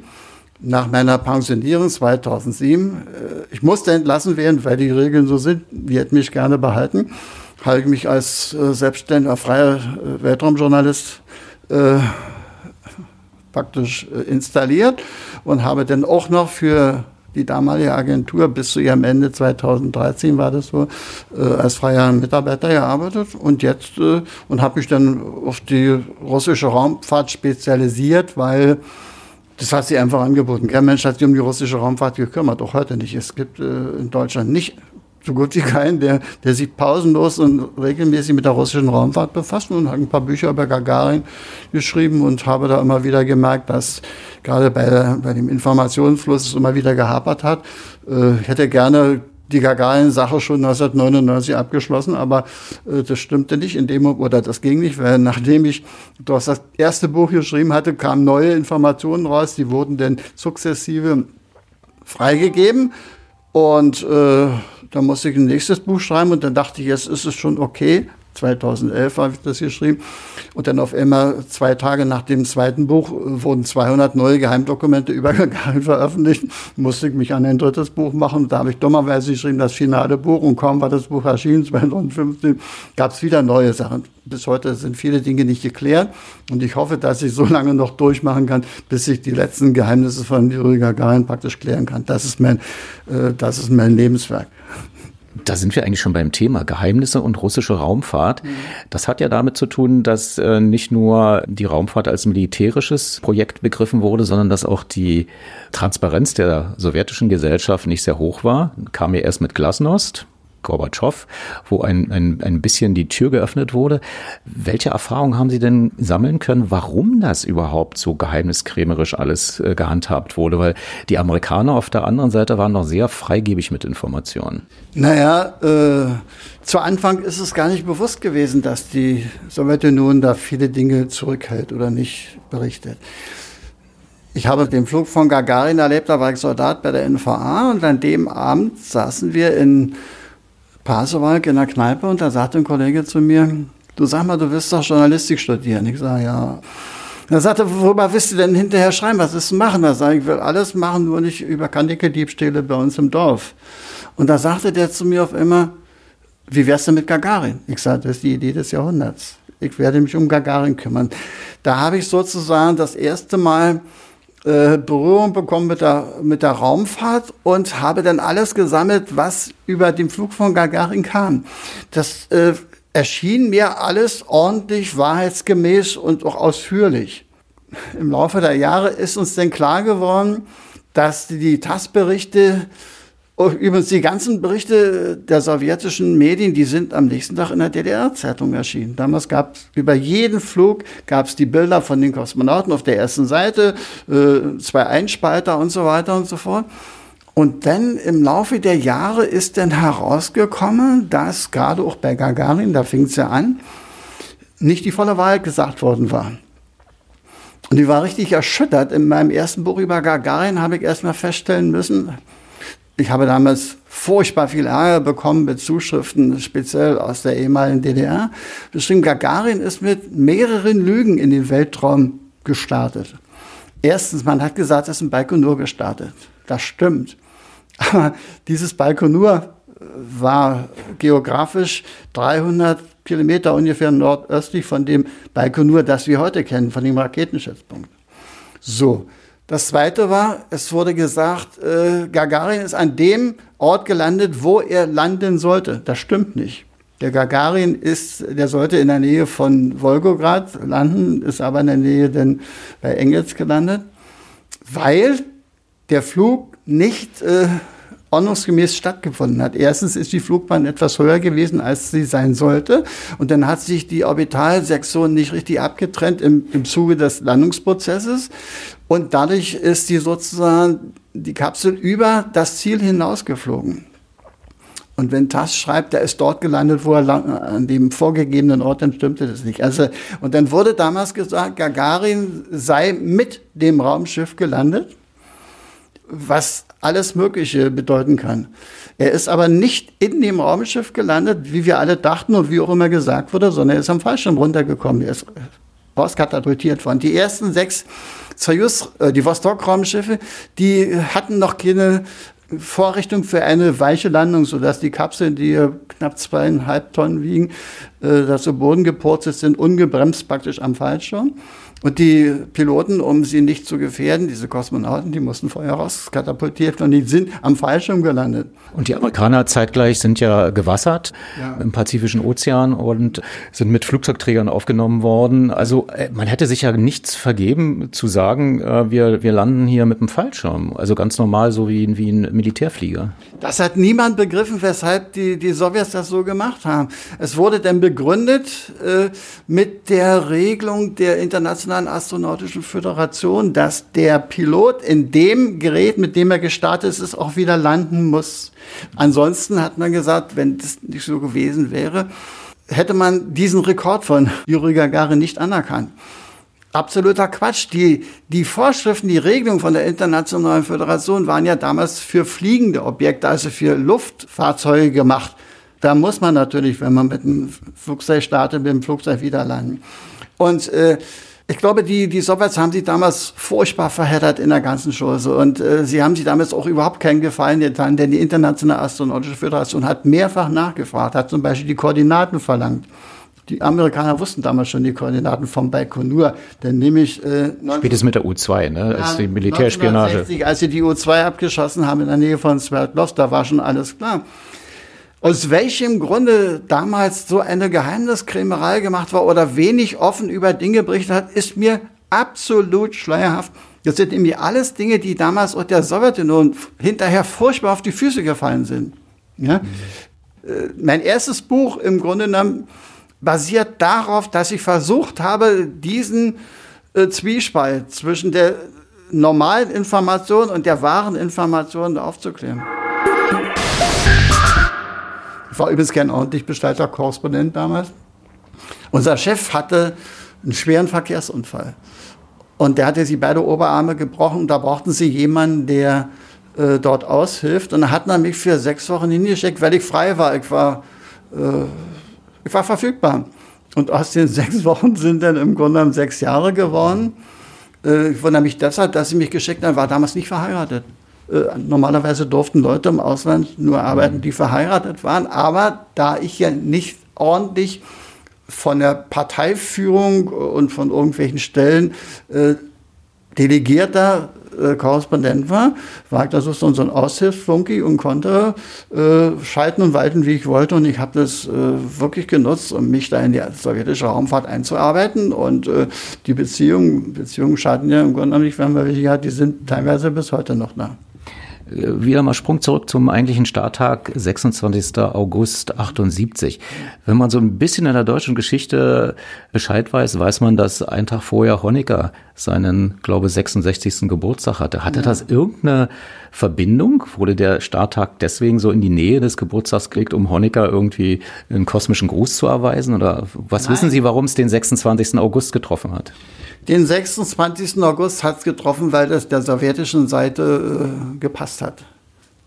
Weil es pra- praktisch mit der Vorbereitung dieses Fluges gepasst hat. Es gab leise Versuche, am 25. zu starten zu Ehren von Erich Honecker. Aber diese Versuche sind bei der sowjetischen Seite sofort abgeprallt. Die sowjetische Seite hatte früher mal so die Tendenz oder die Parteiführung, wenn wir so sagen, äh, immer zu irgendwelchen Höhepunkten zu starten. Und Korolev hat das immer nicht gefallen. Das war der Chefkonstrukteur. Das war der Chefkonstrukteur, dem hat es überhaupt nicht gefallen. Und es gibt eine ganz schlimme Sache 1967, als das erste Soyuz-Raumschiff gestartet wurde. Das wurde zum Jahrestag der Oktoberrevolution gestartet werden. Hieß es damals immer so schön, wir decken den Tisch der Republik oder und wir, wir bereiten große Geschenke vor. Und Korolev lebt ja damals nicht mehr. Und die Raumfahrtführung unter Michi wurde gezwungen, den Start des ersten Soyuz-Raumschiffes, die übrigens heute noch fliegen, mit Komarov an Bord durchzuführen, obgleich das Raumschiff noch nicht voll ausgereift war. Und das Raumschiff wurde gestartet und wie es kommen musste, ein Sonnensegel ist dort oben nicht ausgeklappt. Der hat zwar von, versucht, von innen mit Füßen an die Bordwand zu trümmern, um diesen Mechanismus äh, da praktisch auszulösen, hat nicht funktioniert. Und dann hat man ihn vorzeitig zurückgeholt und hat auch einen Flug, der am nächsten Tag mit einem nächsten Raumschiff stattfinden sollte, Gott sei Dank storniert. Da war übrigens Bukowski eine, eine, eines der Besatzungsmitglieder. Also dass äh, praktisch der mit Sigmund Jähn ins Weltall geflogen ja. ist und seinerzeit ja. diesen berühmten Doppelflug mit Valentina Tereshkova machte. Ja, genau. Und dann hat man den äh, Komarov äh, vorzeitig zurückgeholt. Und als es gelungen ist, per Handsteuerung sozusagen den auf eine Abstiegsbahn zu bringen, haben unten die Korken geknallt. Man hat gefeiert praktisch den Sieg. Es ist ihnen gelungen, den Komarov zu retten. Und dann passierte das, das große Ding, das Unvorstellbare, dann ist in der Landephase der Fallschirm nicht aufgegangen. Der Fallschirm ist nicht aufgegangen und die Kapsel ist praktisch ungebremst abgestürzt. Komarov war hinterher ein Klumpen, Klumpen Asche von 80 Zentimetern Länge. Und daraufhin äh, hat man gesagt, wir werden nie wieder Raketen starten, wenn irgendjemand Geburtstag hat oder irgendein politisches Ereignis, sondern wir werden dann Raketen starten, wenn die Raketen startbereit sind oder die Raumschiffe startbereit sind. Zurück, also der 25. August spielte keine Rolle, ja. Honeckers Geburtstag. Äh, es war der 26. August 78 und Sie standen aber praktisch ähm, rund einen Kilometer entfernt von der Rakete und hörten auch, wie der Kollege des DDR-Rundfunks seine Reportage machte, die er wahrscheinlich auch abgelesen hat vom vorgefertigten Papier, oder? Darauf habe ich nicht geachtet. Ich habe die Reportage nicht gehört. Ich habe, der war die ganze Zeit nicht bei mir, der musste irgendwelche technischen Dinge machen. Wenn Sie das jetzt alles so beschreiben, diese ganze Geheimniskrämerei im Vorfeld, die äh, tatsächliche militärische Geheimniskrämerei, die, die ja noch irgendwie nachvollziehbar ist, dass irgendwie die Amerikaner nicht Details wissen sollen, wie da die, die Rampe funktioniert, weil das war ja noch eine Zeit auch, als die NASA auch eine andere Technologie hatte. Die tauschen ja auch gern mal funktionierende Elemente aus und experimentieren, wenn die Russen ja mal alles so lange machen, bis es äh, optimiert ist. Äh, wie auch immer, jedenfalls, äh, das versteht man vielleicht sogar noch, die Geheimniskrämerei. Man versteht auch vielleicht, dass man das als Propaganda ausschlachtet. Aber was ich nicht verstehe, ist, dass nachdem die Sowjetunion sozusagen sich aufgelöst hat, in Gussstaaten umgewandelt wurde und in Russland nun äh, dieses äh, Startgelände weiter auch betreut, dass es immer noch irgendwie sowas gibt wie ja weiße Flecken. Der Gagarin-Absturz am 27. März 1968 zum Beispiel, wo überhaupt nicht klar ist, was ist da wirklich geschehen. Ja. Warum mauert denn die Ex-UdSSR immer noch? Also, wenn ich diese Frage beantworten könnte, dann würde ich sofort ein neues Buch beginnen. Das ist mir absolut schleierhaft. Das ist mir absolut schleierhaft. Die ganze Sache wird ja noch getoppt. Es gibt ja nach Gorbatschow, wo sehr viele Dokumente äh, veröffentlicht wurden und wo wir im Grunde ein großes Stück weitergekommen sind. Also die Leute, die sich damit befassen. Das ist nur noch die große Sache mit dem Flugzeugabsturz. Und da hat sich ja selbst im vergangenen Jahr der große Leonov eingemischt, der wirklich eine Figur ist. Ist einer von den drei noch lebenden äh, Mitgliedern der 20-köpfigen Gagarin. Also der erste Mensch im Weltraum Mensch und der in der Mission dabei war, damals mit Apollo 75. Ja, genau. Der hat zum Beispiel ein Buch geschrieben und in dem Buch hat er gesagt, er weiß, weshalb das Flugzeug von Gagarin abgestürzt ist mit seinem Instrukteur, mit dem Fluglehrer Serjogin und hat gesagt, er kennt sogar denjenigen, der für diesen Absturz verantwortlich ist. Und dann hat er gesagt, und dann ist er von vergangenen Jahr für ein Jubiläum ist er von Putin mehrfach empfangen worden. Und dann hat er zum Schluss sogar gesagt, Putin habe ihn gebeten, ihn Leonov gebeten, äh, den Namen dieses Menschen nicht zu nennen, der dafür verantwortlich ist. Und Leonov hat gesagt, ich halte mich daran. Der Mann ist über 90 Jahre alt, lebt schwerkrank in Sibirien, ist Held der Sowjetunion. Und äh, Jedenfalls haben wir alle darauf gewartet, dass die offizielle Politik, also sagen wir die Regierung von Medvedev und der Präsident Putin, dass die darauf reagieren. Die haben tote Maus gespielt bis heute. Die nehmen das einfach nicht zur Kenntnis. Offenbar reicht ihnen diese Information, die früher zu Sowjetzeiten veröffentlicht wurden, zu dem Gagarin-Flug, reicht ihnen aus. Übrigens, ich habe festgestellt, Reaktion auf meine Bücher, ich habe ja nun inzwischen vier Bücher äh, darüber äh, gemacht, die Reaktion aus der ehemaligen DDR ist genauso. Ihnen reicht aus, dass Gagarin gestartet ist, wieder runtergekommen ist, der große Held ist. Einzelheiten interessieren Sie nicht.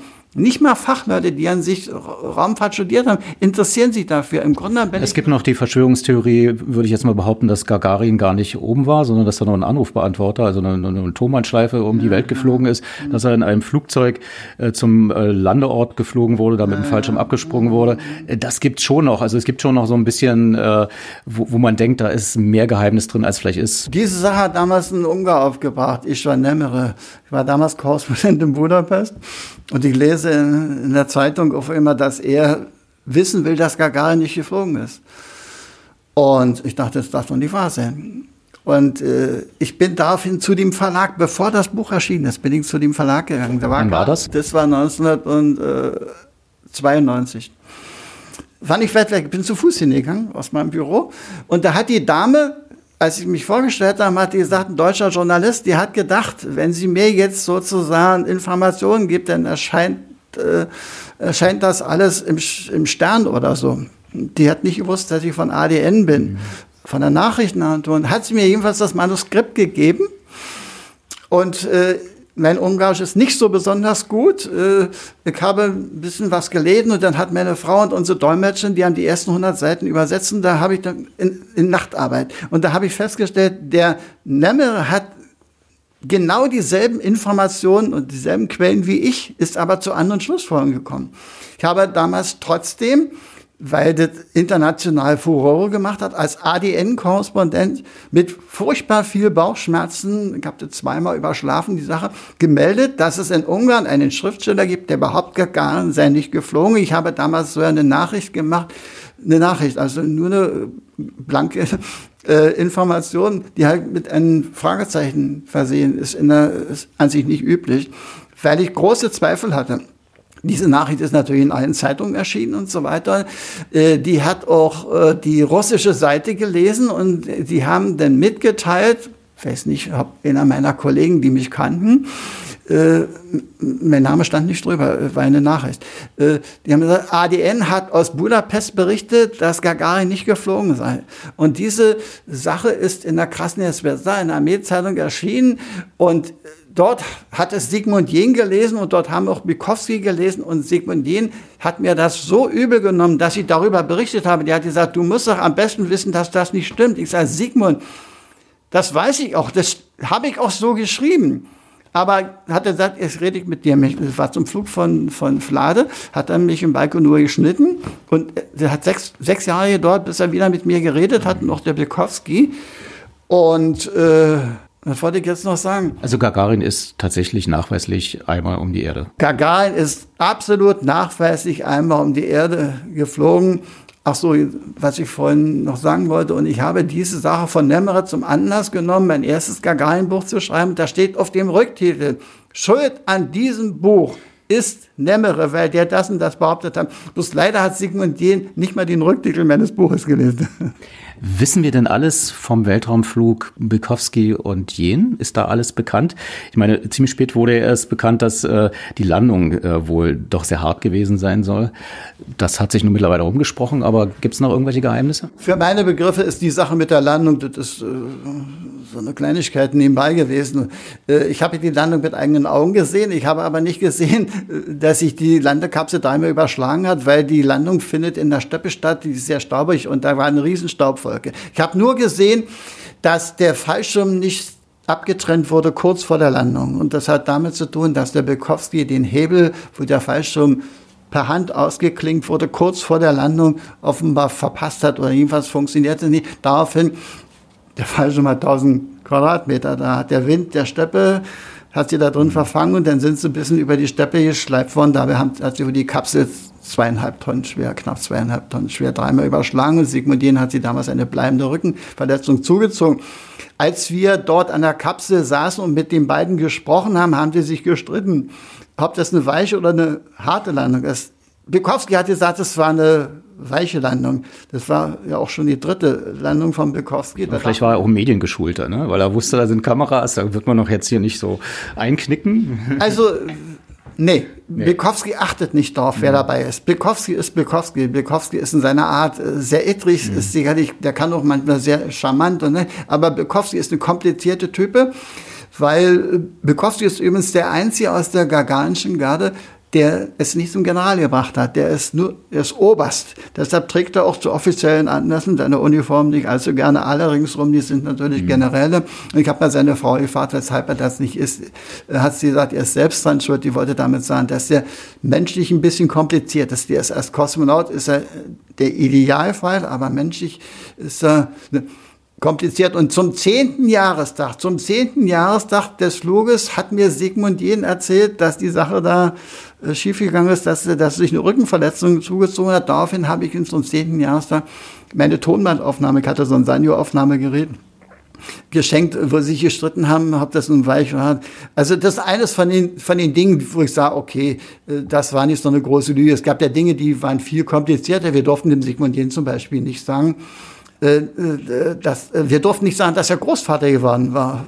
Kurz vor seinem Flug am 19. August ist sein erster Enkel von sehr vielen Enkeln, der hatte, glaube ich, ein halbes Dutzend mhm. Enkel, äh, geboren wurde. Das war zum Beispiel. Weil so Kosmonauten keine Großväter sind? Also ein Opa im Weltraum ja, wäre eine schlechte Schlachtzeile oder was? Ich kann mich nicht in das Gehirn hineinversetzen, der uns das verboten hat. Ich kann nur sagen, dass ich unheimlich bedauere, dass ich das nicht trotzdem in meinen Bericht mhm. geschrieben habe, denn den musste ich noch schreiben von der Landung, den brauchte ich nicht vorproduzieren.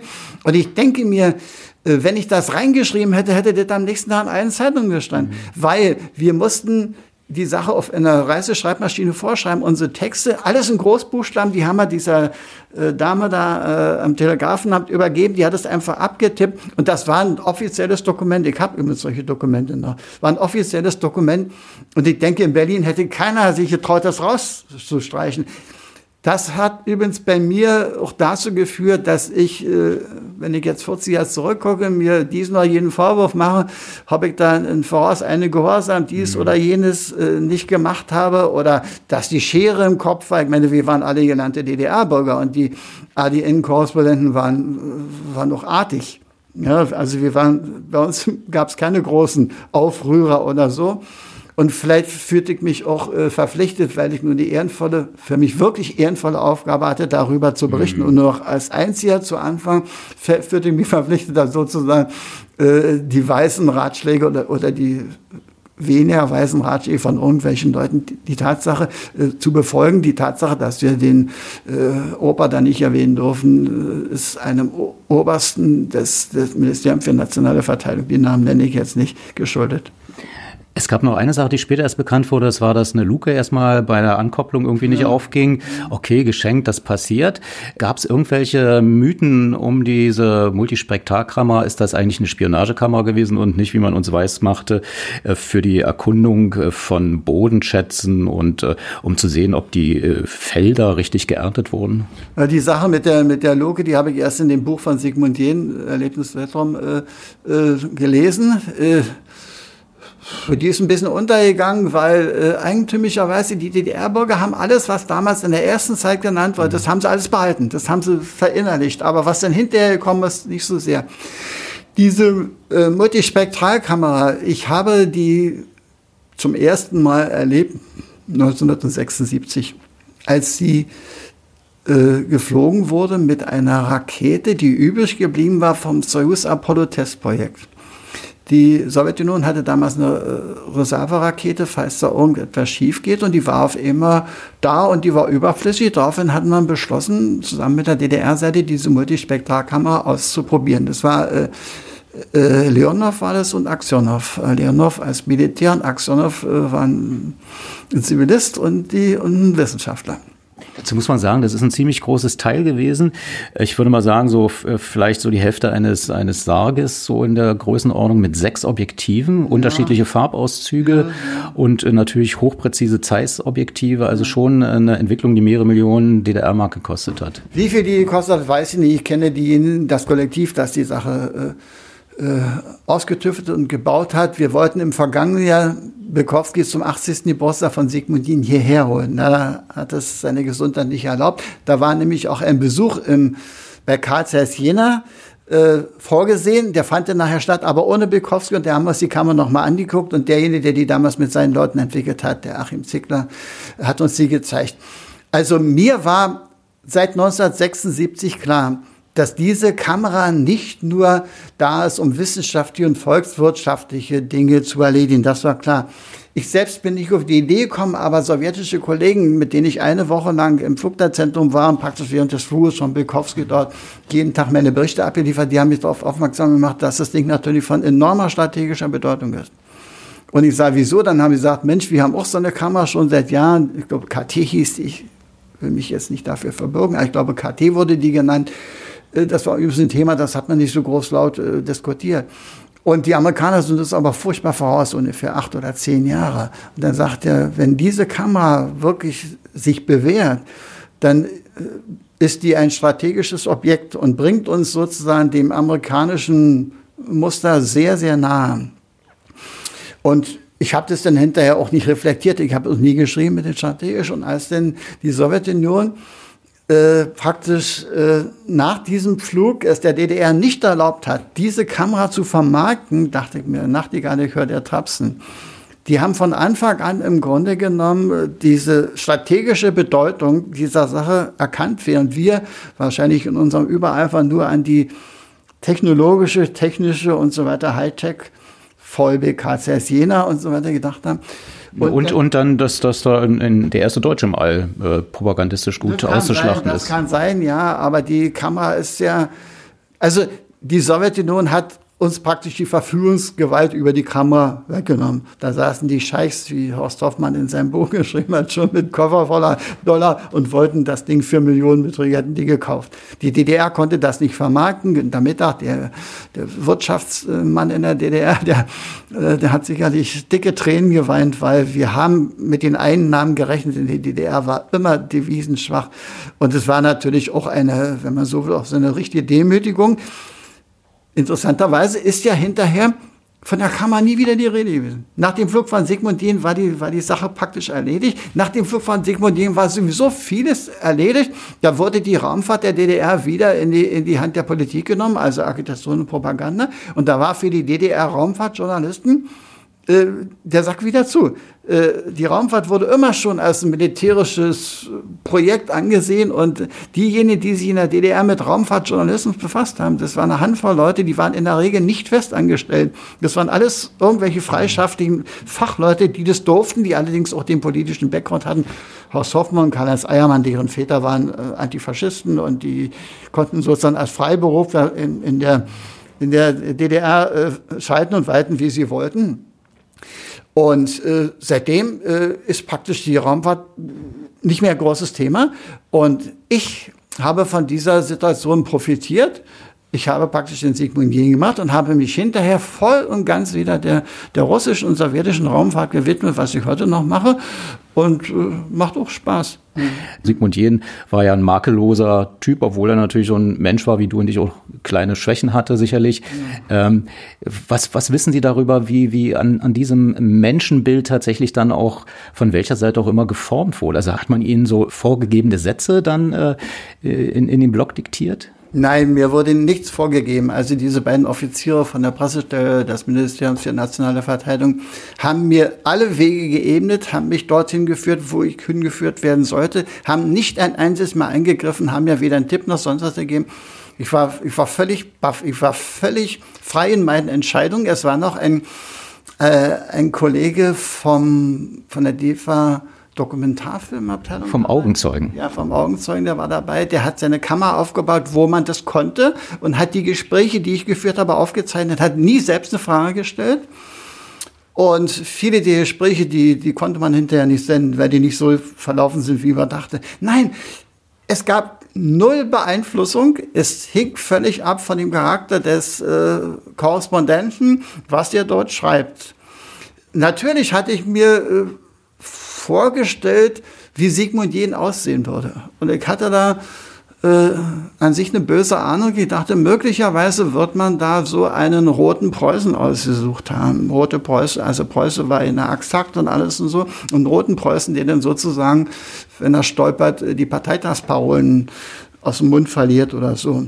Und ich war unheimlich angenehm überrascht, als ich Sigmundin zwei Tage vor dem Start zum ersten Mal leibhaftig gesehen habe beim Frühstück.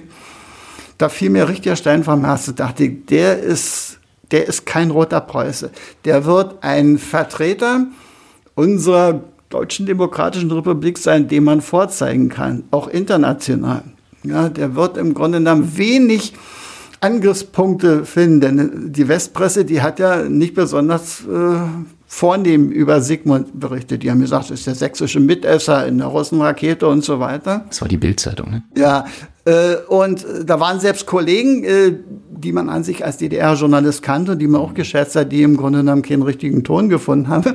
Und auf einmal saß dieser Herr da, gutmütig, ja, kein zackiger Offizier, äh, und man hat sofort Vertrauen mit einem breiten Gesicht, äh, mit so ein bisschen Schalk in den, in den Augen, bisschen so wie sein Vater.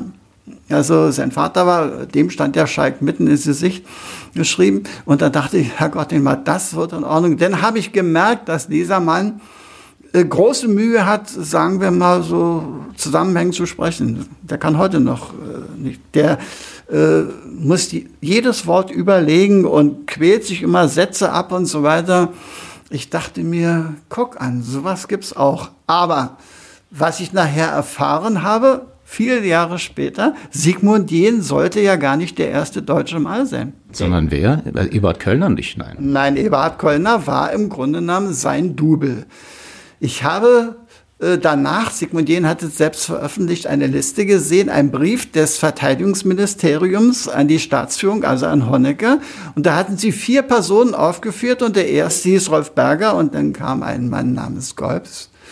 Die beiden sollten so die ersten sein. Diese Vorschläge sind dann an die sowjetische Seite weitergeleitet worden. Die hat sie die Namen nochmal angeguckt und hat entschieden, die beiden ersten nehmen wir nicht, sondern wir nehmen Sigmund Jähn und Kölner, die sie kannten.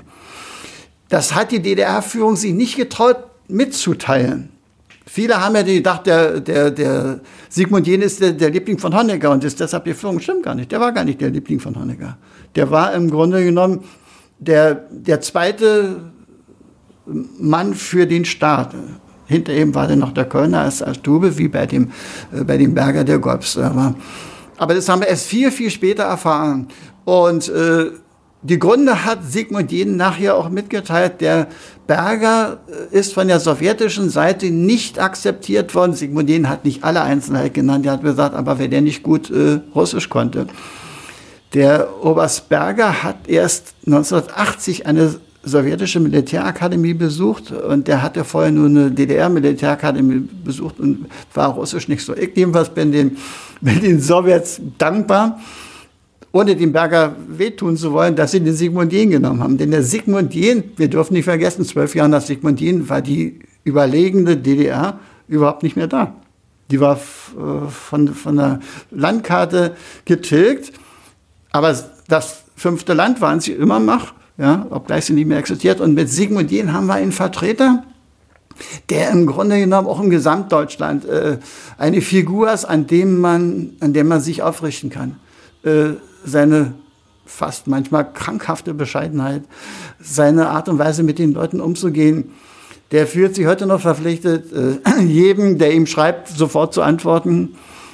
Ein kleines Geheimnis, der hat zu seinem 80. Geburtstag so viele Briefe gekriegt, hunderte, wenn nicht tausende von Briefen, die wollte er, der will er alle äh, persönlich beantworten und ein Brief kostet 70 Cent. Der, man hat mir mal gesagt, der hat eine ganze Rente, das ist ja nicht nur seine, sondern die mit seiner Frau, die nicht hoch ist übrigens. Die, der hat eine, an sich eine relativ bescheidene, er kriegt keine Generalsrente.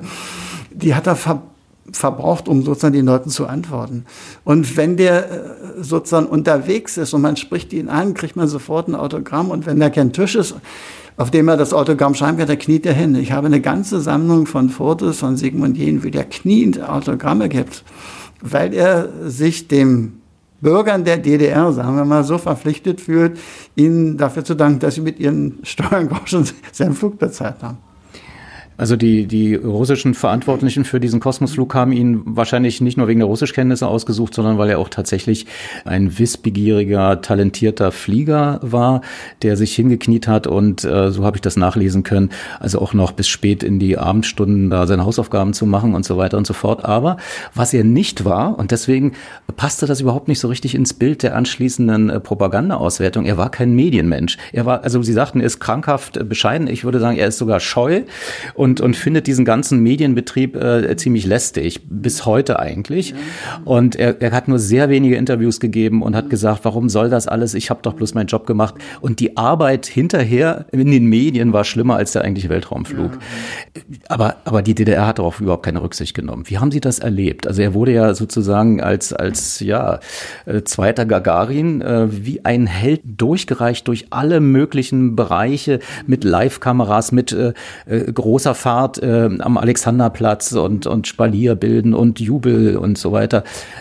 Wer hat sich das alles ausgedacht? Wissen Sie das? Das weiß ich nicht. Äh, Es gibt aber für mich nur eine Erklärung. Nachdem er geflogen war, war die Pressestelle des Ministeriums für nationale Verteidigung nicht mehr für die Berichterstattung verantwortlich. Das ist dann praktisch in ZK gewandert, in der Abteilung Agitation und Propaganda. Und da wurde dann alles organisiert. Selbst zum Start war der, einer der Stellvertreter von Hein Gegge, so hieß der Chef der äh, Kommission für Agitation und Propaganda in Moskau.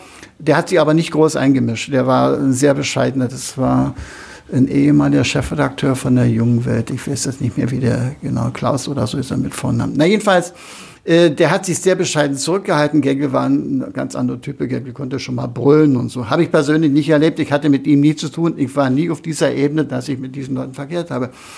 Und ich denke mir, die werden den Ton vorgegeben haben, aber ich konnte mir auch vorstellen, dass es auch Journalisten gab, die äh, diese Kerbe reingehauen haben, und zwar gerne. Das hat man auch in der Berichterstattung von anderen Medien erlebt. Ich glaube, manche Journalisten fühlten sich verpflichtet, hier auf die große DDR-Pauke zu hauen, vermute ich mal.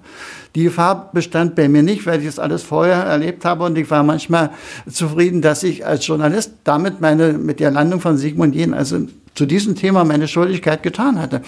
Ich habe mehrere Stationen dieser Rundreise miterlebt. Also es fing ja schon an mit einem Sonderblatt, was es überhaupt bis zu, zu dem Zeitpunkt habe ich das noch nie erlebt, dass, dass das neue Deutschland ein, ein Extrablatt herausgibt.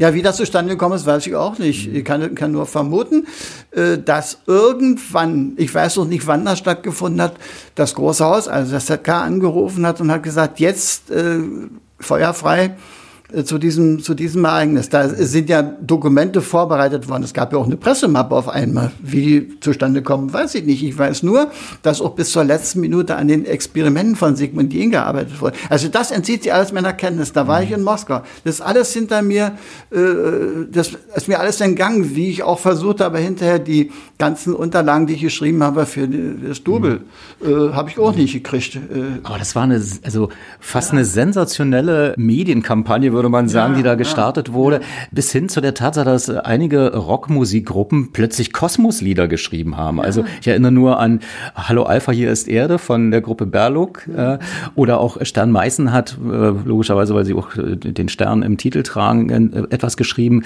Es war so eine Euphorie da, die schon wieder, Sie erwähnten das Wort Multispektralkamera als äh, Verbeihornung Multispektakelkamera. Also es verging ja keine Sendung, wo nicht immer die MKF6, die Multispektralkamera, ähm, Erwähnung fand und wie stolz wir alle sind und, und dass wir jetzt aufgeschlossen haben zu den Weltraumnationen äh, USA und, und, und Sowjetunion. Die Tschechen und die Polen, das haben wir irgendwie so ein bisschen mitbekommen und auch, dass da vielleicht noch ein Bulgare, Ivanov, irgendwann geflogen ist und das dann auch irgendwann mal. Aber wir waren die größte DDR der Welt. Naja, ich glaube, die ganze, die ganze Begeisterung hatte zwei Aspekte. Der eine war der offizielle Aspekt, wo auch der Ton vorgegeben wurde, diese himmelhoch jauchzend und so weiter. Und dann war die Bevölkerung, äh, hat sie den Sigmund Jähn gesehen und die Bevölkerung, die fand den offenbar gut. Da sind die Leute, die brauchten nicht zum Spalier befohlen, wenn die sind gerne hingegangen. Und haben sie festgestellt, Herr Gott in der Mal, das ist ja einer von uns, er ist wirklich einer von uns, seine Bescheidenheit. Und die Reden, die er dort gehalten hat, das waren die letzten großen Reden, die er gehalten die waren ihm ja vorgeschrieben. Ich habe einen ganzen Aktenordner von Stationen, die er besucht hat, wo nicht nur seine Rede vorgeschrieben war, sondern die Begrüßungsreden, wo die Fragen formuliert wurden, die man an ihn gestellt hat. Ich wundere mich, dass er nicht noch die Antworten gegeben haben und so weiter. Das, das war diese offizielle Seite. Und dann war die inoffizielle Seite, das war die echte Begeisterung über diesen Mann den man gerne, wie man später den Gorbi auch begrüßt hat. Da brauchte man niemanden bitten, äh, an die Straße zu kommen. Das war so. Und äh, dass natürlich Künstler von so einem Ereignis äh, irgendwie beeinflusst werden und die reagieren natürlich auf das, was im Volke passiert. Äh, hier haben sie mal auf eine Sache reagiert, die von der Partei so gewollt waren. Die haben ja auch vorher auf andere Dinge reagiert, wo sie gar nicht reagieren sollten. Mhm. Über sieben Brücken musste gehen zum Beispiel. Oder nach Süden, nach Süden, die Lieder, die wir alle kennen, ja. Und wer DDR-Bürger war, gelernter DDR-Bürger, wer ich, der wusste natürlich, was in diesen Dingen steckte. Ich kenne die Pudis zum Beispiel ganz gut. Ich habe äh, eine Zeit lang mit ihnen von den Pudis, waren wir zusammen auf der Oberschule in Nauen. Äh, diese Sache war zweigeteilt. Das eine war das Offizielle und da wurde maßlos überzogen. Wirklich maßlos überzogen. Es gab ja damals den Ausspruch, die drei größten Länder der Welt fangen mit U an. UdSSR, USA und unsere Deutsche Demokratische Republik. Ah, das haben die Leute im Grunde so mit dem Schmunzeln hingenommen. Mhm. Die haben ihr Ding gemacht und äh, Sigmund Jähn ist, deshalb habe ich vorhin gesagt, der ist auch ein, äh, eine Persönlichkeit, ein Mensch von seiner Art, der auch ins gesamte Deutschland passt. Und ich denke, der hätte verdient, dass man ihn ja zum 40. Jahrestag, sagen wir, entsprechend auch auf Regierungsebene äh, eher die, Regier die Ehrung hat bis jetzt aus meiner Sicht vor allem auf der Ebene der Fachleute und seiner Freunde stattgefunden. Obwohl man ja annehmen könnte, eine Ex-Physikerin als äh, Regierungschefin würde einem gratulieren, oder? Äh, ja, das äh, hätte ich, hatte ich mir auch gedacht, denn äh, da war ja nach den Wahlen war ja dieser CDU-Koalitionsparteitag. Und auf diesem Parteitag musste man ja feststellen, dass von der Unionsseite kein Ex-DDR-Bürger sozusagen äh, als Kandidat für Ministerposten aufgestellt wurde. Und ich habe mich darüber sehr gewundert. Und äh, dann hat die Ka äh, Kanzlerin damals gesagt, äh, naja, sie ist ja aus dem Osten und sie vertritt die Belange des Ostens. Da sage ich, oh, Kowalski, dann schreibt doch mal bitte an die Kanzlerin. Ich habe zum ersten Mal in meinem Leben einen Brief geschrieben an eine führende Persönlichkeit äh, und habe die Kanzlerin gebeten, mir mal zu erklären, weshalb sie dem Sigmund Jähn zum 80. Geburtstag, der im vergangenen Jahr war, nicht gratuliert hat und ob möglicherweise damit zu rechnen ist, dass sie ihm wenigstens in diesem Jahr zum 40. Jahrestag gratuliert hat. Davon habe ich eine, äh, an sich eine, äh, eine nichtssagende Antwort bekommen, da stand drin, die Tatsache, dass wir Sigmund Jähn nicht zu seinem Geburtstag gratuliert haben, hat nichts damit zu tun, dass wir aus dem Osten stammen. Das war sozusagen äh, die Antwort äh, auf die Frage, äh, oder dass, dass, dass sie sozusagen den Osten vertritt. Ich habe dann nochmal zweimal nachgefragt und kriegte dann keine Antwort und daraufhin dachte ich, inzwischen ist der neue Bundeswehr Traditionserlass gekommen und dachte, aha, das hat sicherlich mit dem Traditionserlass zu tun, weil in diesem Traditionserlass erstmals die Nazi-Wehrmacht und die NVA erwähnt werden. Da dachte ich, möglicherweise nimmt man dem Sigmund Jähn, wie sagt man da? Übel, dass der NVA-Offizier war. Ihm das übel, dass ja. er ein NVA-Offizier war. Und dann habe ich gedacht, okay, dann wäre er ja praktisch die Verteidigungsministerin, der Ansprechpartner, halt an die Frau von der Leyen geschrieben und habe gesagt, stimmt es das und was passiert? Welchen Status hat Sigmund Jähn nach diesem Traditionsanlass? Und habe eine zweiseitige Antwort bekommen von einem äh, ihrer Leute. Er hat gesagt, er teilt mir im Namen äh, des Ministeriums mit, dass äh, alle Angehörigen der NVA wie auch Angehörigen der Wehrmacht an sich äh, nicht schuldig sind. Die sind praktisch neutral. Wenn aber jemand in der Bundeswehr auf die Idee kommt, den Ex-General der NVA Sigmund Jähn ehren zu wollen und den Antrag stellt, wird sich eine Kommission befassen, ob diesem Antrag stattgegeben werden kann. Das war für mich eine Antwort. Ja. Naja, und äh, ich denke nicht, dass irgendwelche, irgendwelche Leute jetzt in der, in der Bundeswehr auf die Idee kommen, wenn die Sigmund zu wollen. Es sei denn, ehemalige NVA-Offiziere oder so, äh, ja, die, die, sag mal, so eine Ehrung, eine echte Ehrung, eine gesamtdeutsche Ehrung hat bis jetzt nicht stattgefunden, steht noch aus für meine Begriffe, denn Sigmund Jähn hat sich, ob man das will oder nicht, auch schon um Gesamtdeutschland verdient gemacht. Der hat zum Beispiel, wir haben im Moment elf Astronauten, davon leben noch zehn. Einer ist beim Unglück ums Leben gekommen. Der ist abgestürzt in Johannisthal. Ja, ja, ja, ja, ja, Übung. Vorrat, Vorrat, ja, so. Okay, und von, die, und von diesen zehn hat Sigmund Jähn fünf dabei geholfen, sozusagen mit den, nach der Wende schon, mit den Russen in den Weltraum zu fliegen. Der erste war Flade, dann kam Ulf Merbert ist dann geflogen, dann ist der Thomas Reiter ist dann geflogen, vorbereitet wurde auch der, der Ewald? Ewald ist auch geflogen und da wurde noch ein anderer vor, vorbereitet. Schlegel hieß der, der hat auch das Training mitgemacht. Ja. Und ich denke mir, und die waren zufrieden und die stehen übrigens zu Sigmund Jähn. Für sie ist der die große Führungsperson und die werden auch zu seinem, zu seinem Jubiläum jetzt im Morgenröter Rottenkranz sein. Alle, die ich jetzt genannt habe, die werden auch da sein und äh, die lassen auf ihren Sigmund Jähn nichts kommen. Die ESA lässt auf Sigmund Jähn nichts kommen. Aber die große Politik tut sich offenbar ein bisschen schwer, aber das kann sich ja noch ändern. Die USA sind ja sehr freigebig mit Informationen, weil der Nebeneffekt von guter PR ist ja auch, dass der Kongress Mittel bewilligt, weil dann klar ist, natürlich brauchen wir die NASA. Aber von der russischen Seite ist immer noch so das Gefühl, dass da am liebsten erst darüber berichtet werden soll, wenn alles gut gelaufen ist. Wie haben Sie das erlebt? Kann man da heute einfach so sich Mondfotos bestellen von Lunochod oder, oder was weiß ich, von Fotoaufnahmen von Alexei Leonov für freischwebenden Weltraum als deutscher Weltraumjournalist? Ich denke, das kann man sich beschaffen. Das ist nur eine Frage des Kommerzes. Da muss er die bezahlen. Was viel komplizierter ist, ist sozusagen die verbale Aufarbeitung der Dinge, die damals nicht funktioniert haben. Ich verzweifle daran fast jeden Tag. Wenn ich irgendeine Frage habe, die ist gar nicht hinterhältig, aber wo man sofort weiß, dass der ist Weltraumjournalist. Ist gleichbedeutend heute noch für viele mit Spionen. Äh, Und ich habe eine Frage und sage, Herrgott, das weiß der. Der kennt diese oder jene Hintergründe. Wie kommt der wohl dazu und weshalb fragt er? Bei den Russen hat sich in der Sowjetzeit hat sich so eine Mentalität breit gemacht, die wird beschrieben mit der Bolschewiskaya Beditjenost, bolschewistische Wachsamkeit. Das war damals eine Obertugend. Man war das erste sozialistische Land der Welt. Man war umgeben von Feinden und das gehörte zur Bürgerpflicht Nummer eins, den Mund zu halten. Wenn Sie bis zur Olympiade, also bis 1980 in Moskau auf der Gorki-Straße standen und da kam ein Ausländer vorbei und sagt, sagen Sie mir bitte, wo ist die Gorki-Straße? Hätte der Sowjetbürger immer gesagt, das weiß ich nicht. Erst 1980 bei der Olympiade ist der erste Stadtplan von Moskau äh, veröffentlicht worden für die Olympiadebesucher. Und wer sie danach gehalten hat, ist auch nicht angekommen. Aber immerhin, im Wesentlichen wurde schon gemacht. Wir haben uns als Korrespondenten der DDR schwarz geärgert. Man musste wegen jedes Mistding, da musste man einen Brief schreiben, eine Theaterkarte fürs Bolschoi, da musste man die höchstpersönlich abliefern, an einem bestimmten Schalter. Und da musste man die vor der Vorstellung an einem bestimmten Schalter wieder abholen. Kein Mensch war bereit, im Grunde genommen Verantwortung zu übernehmen. Einfach mal sagen, ich jetzt entscheide da mal. Die haben immer nach oben geguckt. Das ist bei denen sozusagen ein bisschen in den Genen noch und das ist noch nicht rauszukriegen, heute noch. Selbst wenn Leute Tabus brechen, wie der Leonov, wie ich Ihnen erzählt habe, dass der der Meinung ist, man könnte doch sagen, im Gespräch mit dem Präsidenten.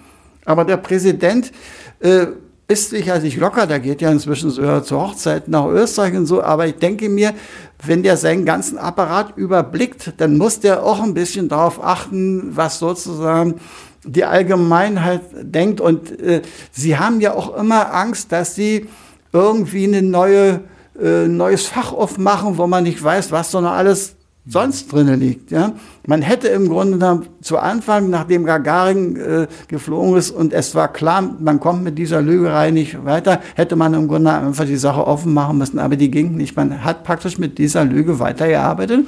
Hat, und als denn der äh, Gorbatschow äh, Glasnost äh, hergestellt hat, Da war man beleidigt. Also der Name Gorbatschow, den brauche ich bei meinen Freunden in Moskau nicht zu nennen. Ja? Also Gorbatschow ist für sie der absolute Verräter. Es gibt ja auch in der DDR eine große Kolonie, die Gorbatschow auch dafür verantwortlich hat, dass die DDR kaputt gegangen ist.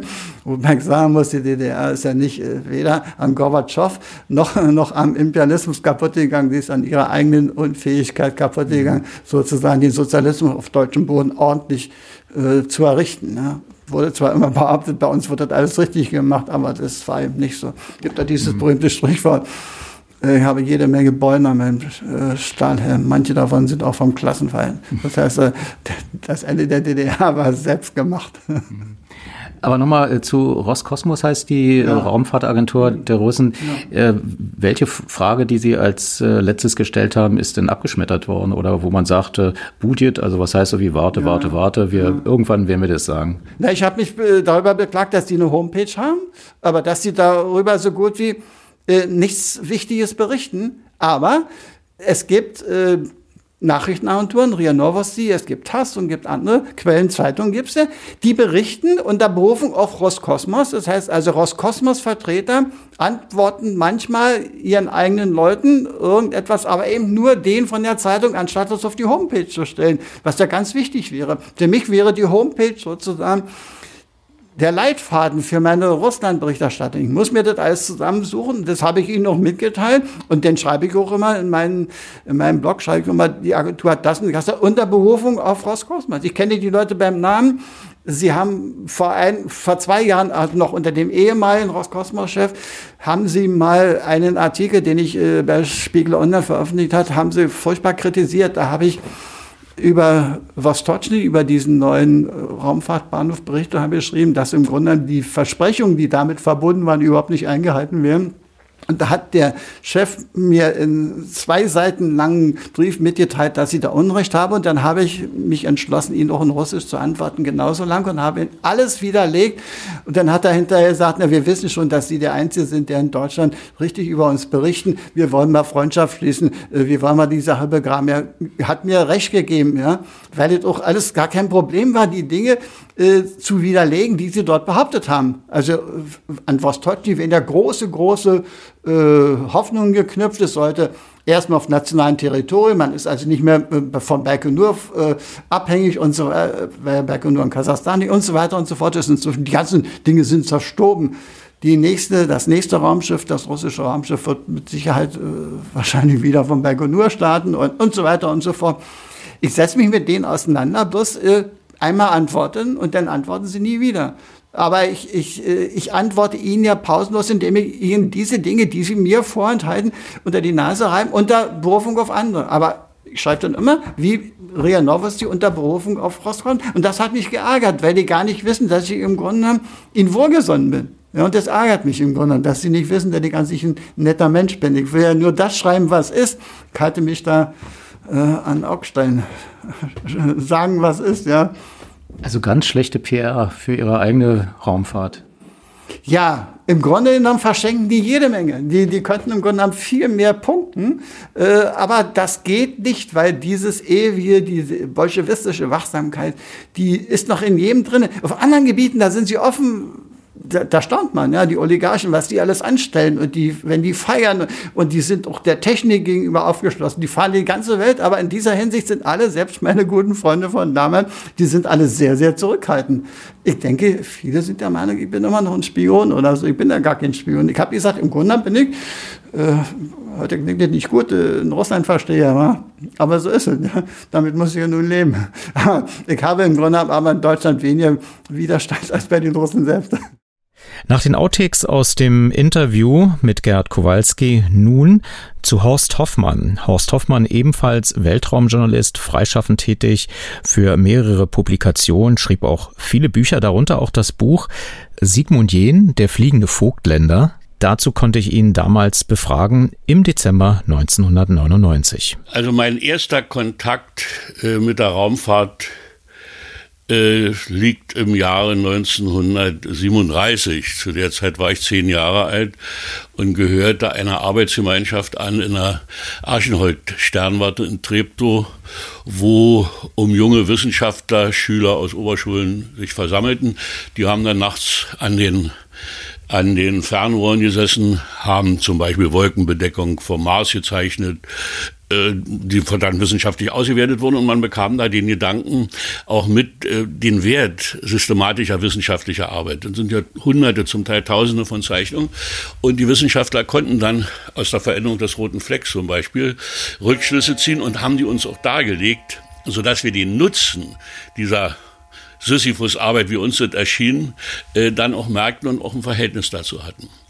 1937 äh, war ja während der Nazizeit und während des Krieges in Peenemünde wurde ja, obwohl wir das nicht wussten, bereits äh, gebaut an den äh, V2 äh, Raketen.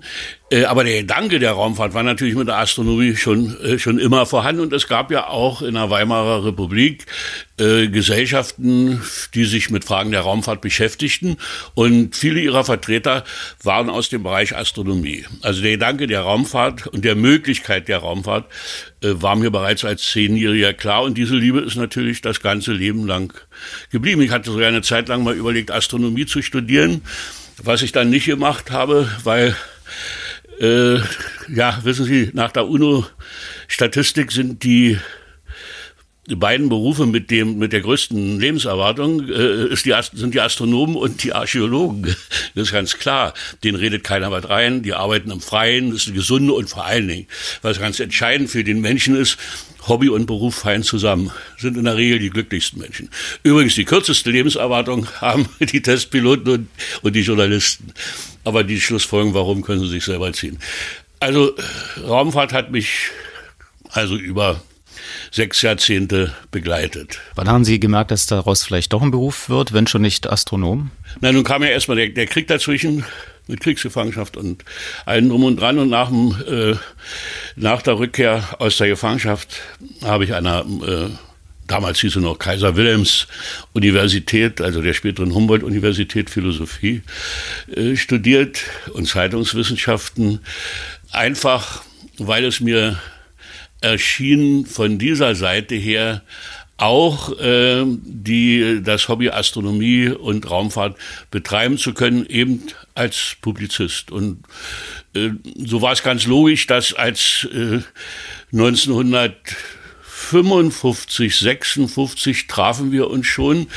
Da muss man wissen, äh, es gab einen Beschluss der Internationalen Astronomischen Union und der Internationalen Geophysikalischen Gesellschaft, das Jahr 1957 zum Internationalen Geophysikalischen Jahr zu erklären also als gemeinsames internationales Programm und auch mit der Absicht, in diesem Jahr sowohl Sonden äh, hochzuschicken, also Ballonsonden, Raketenaufstiege und sogar Satelliten.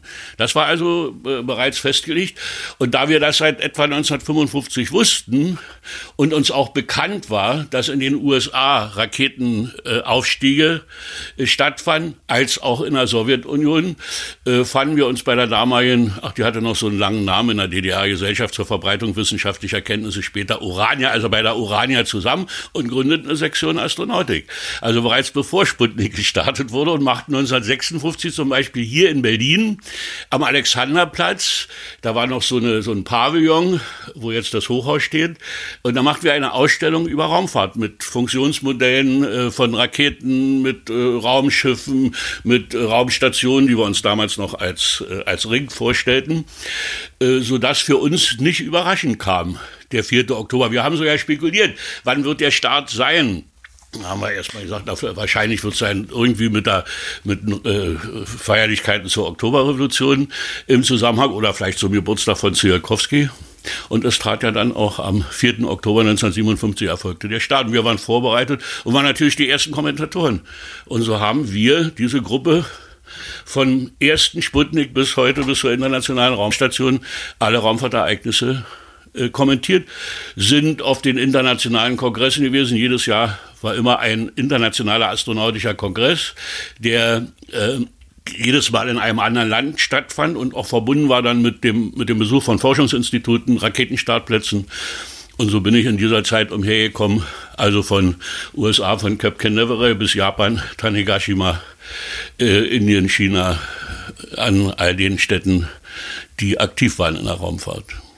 Vielleicht auch nochmal zurück zum 4. Oktober 1957. Was haben Sie an diesem Tag gemacht? Also es kam äh, als Meldung über übers Radio. Sind Sie dann sofort losgestürmt und haben den Himmel observiert oder haben Sie mehr den Kurzwellenfunk abgehört? Nein, haben wir.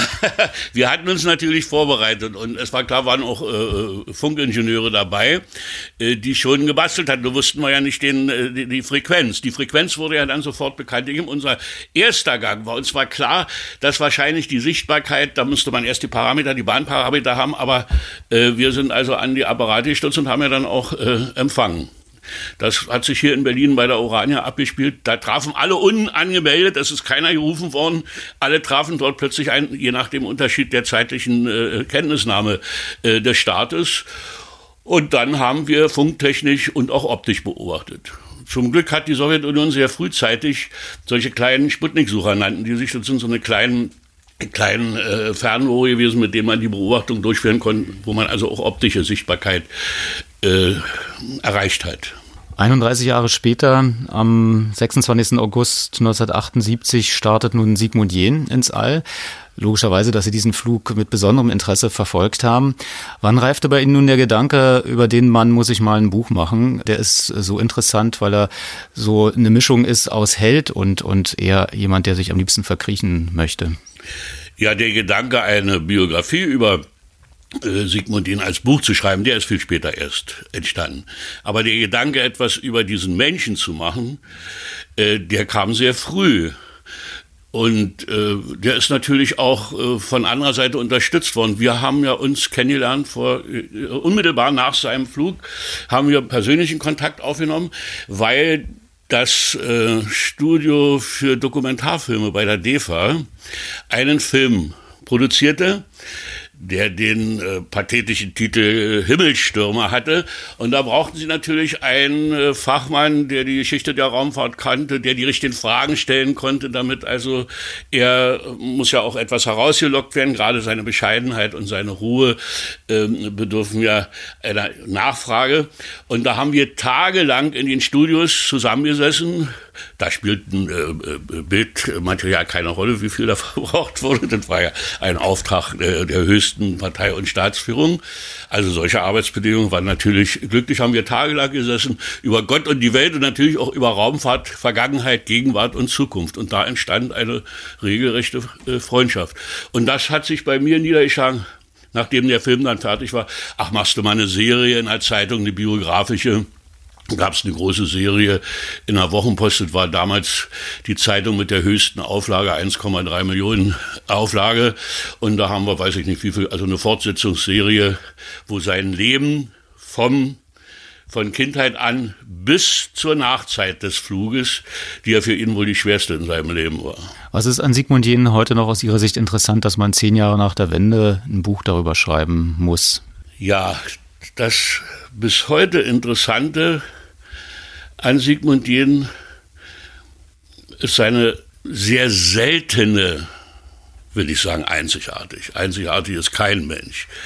Aber äh, selten ist eine Mischung von außerordentlich hohem fachlichen und professionellen Wissen und Können mit einer Schlichtheit und Menschlichkeit, die äh, sprichwörtlich ist.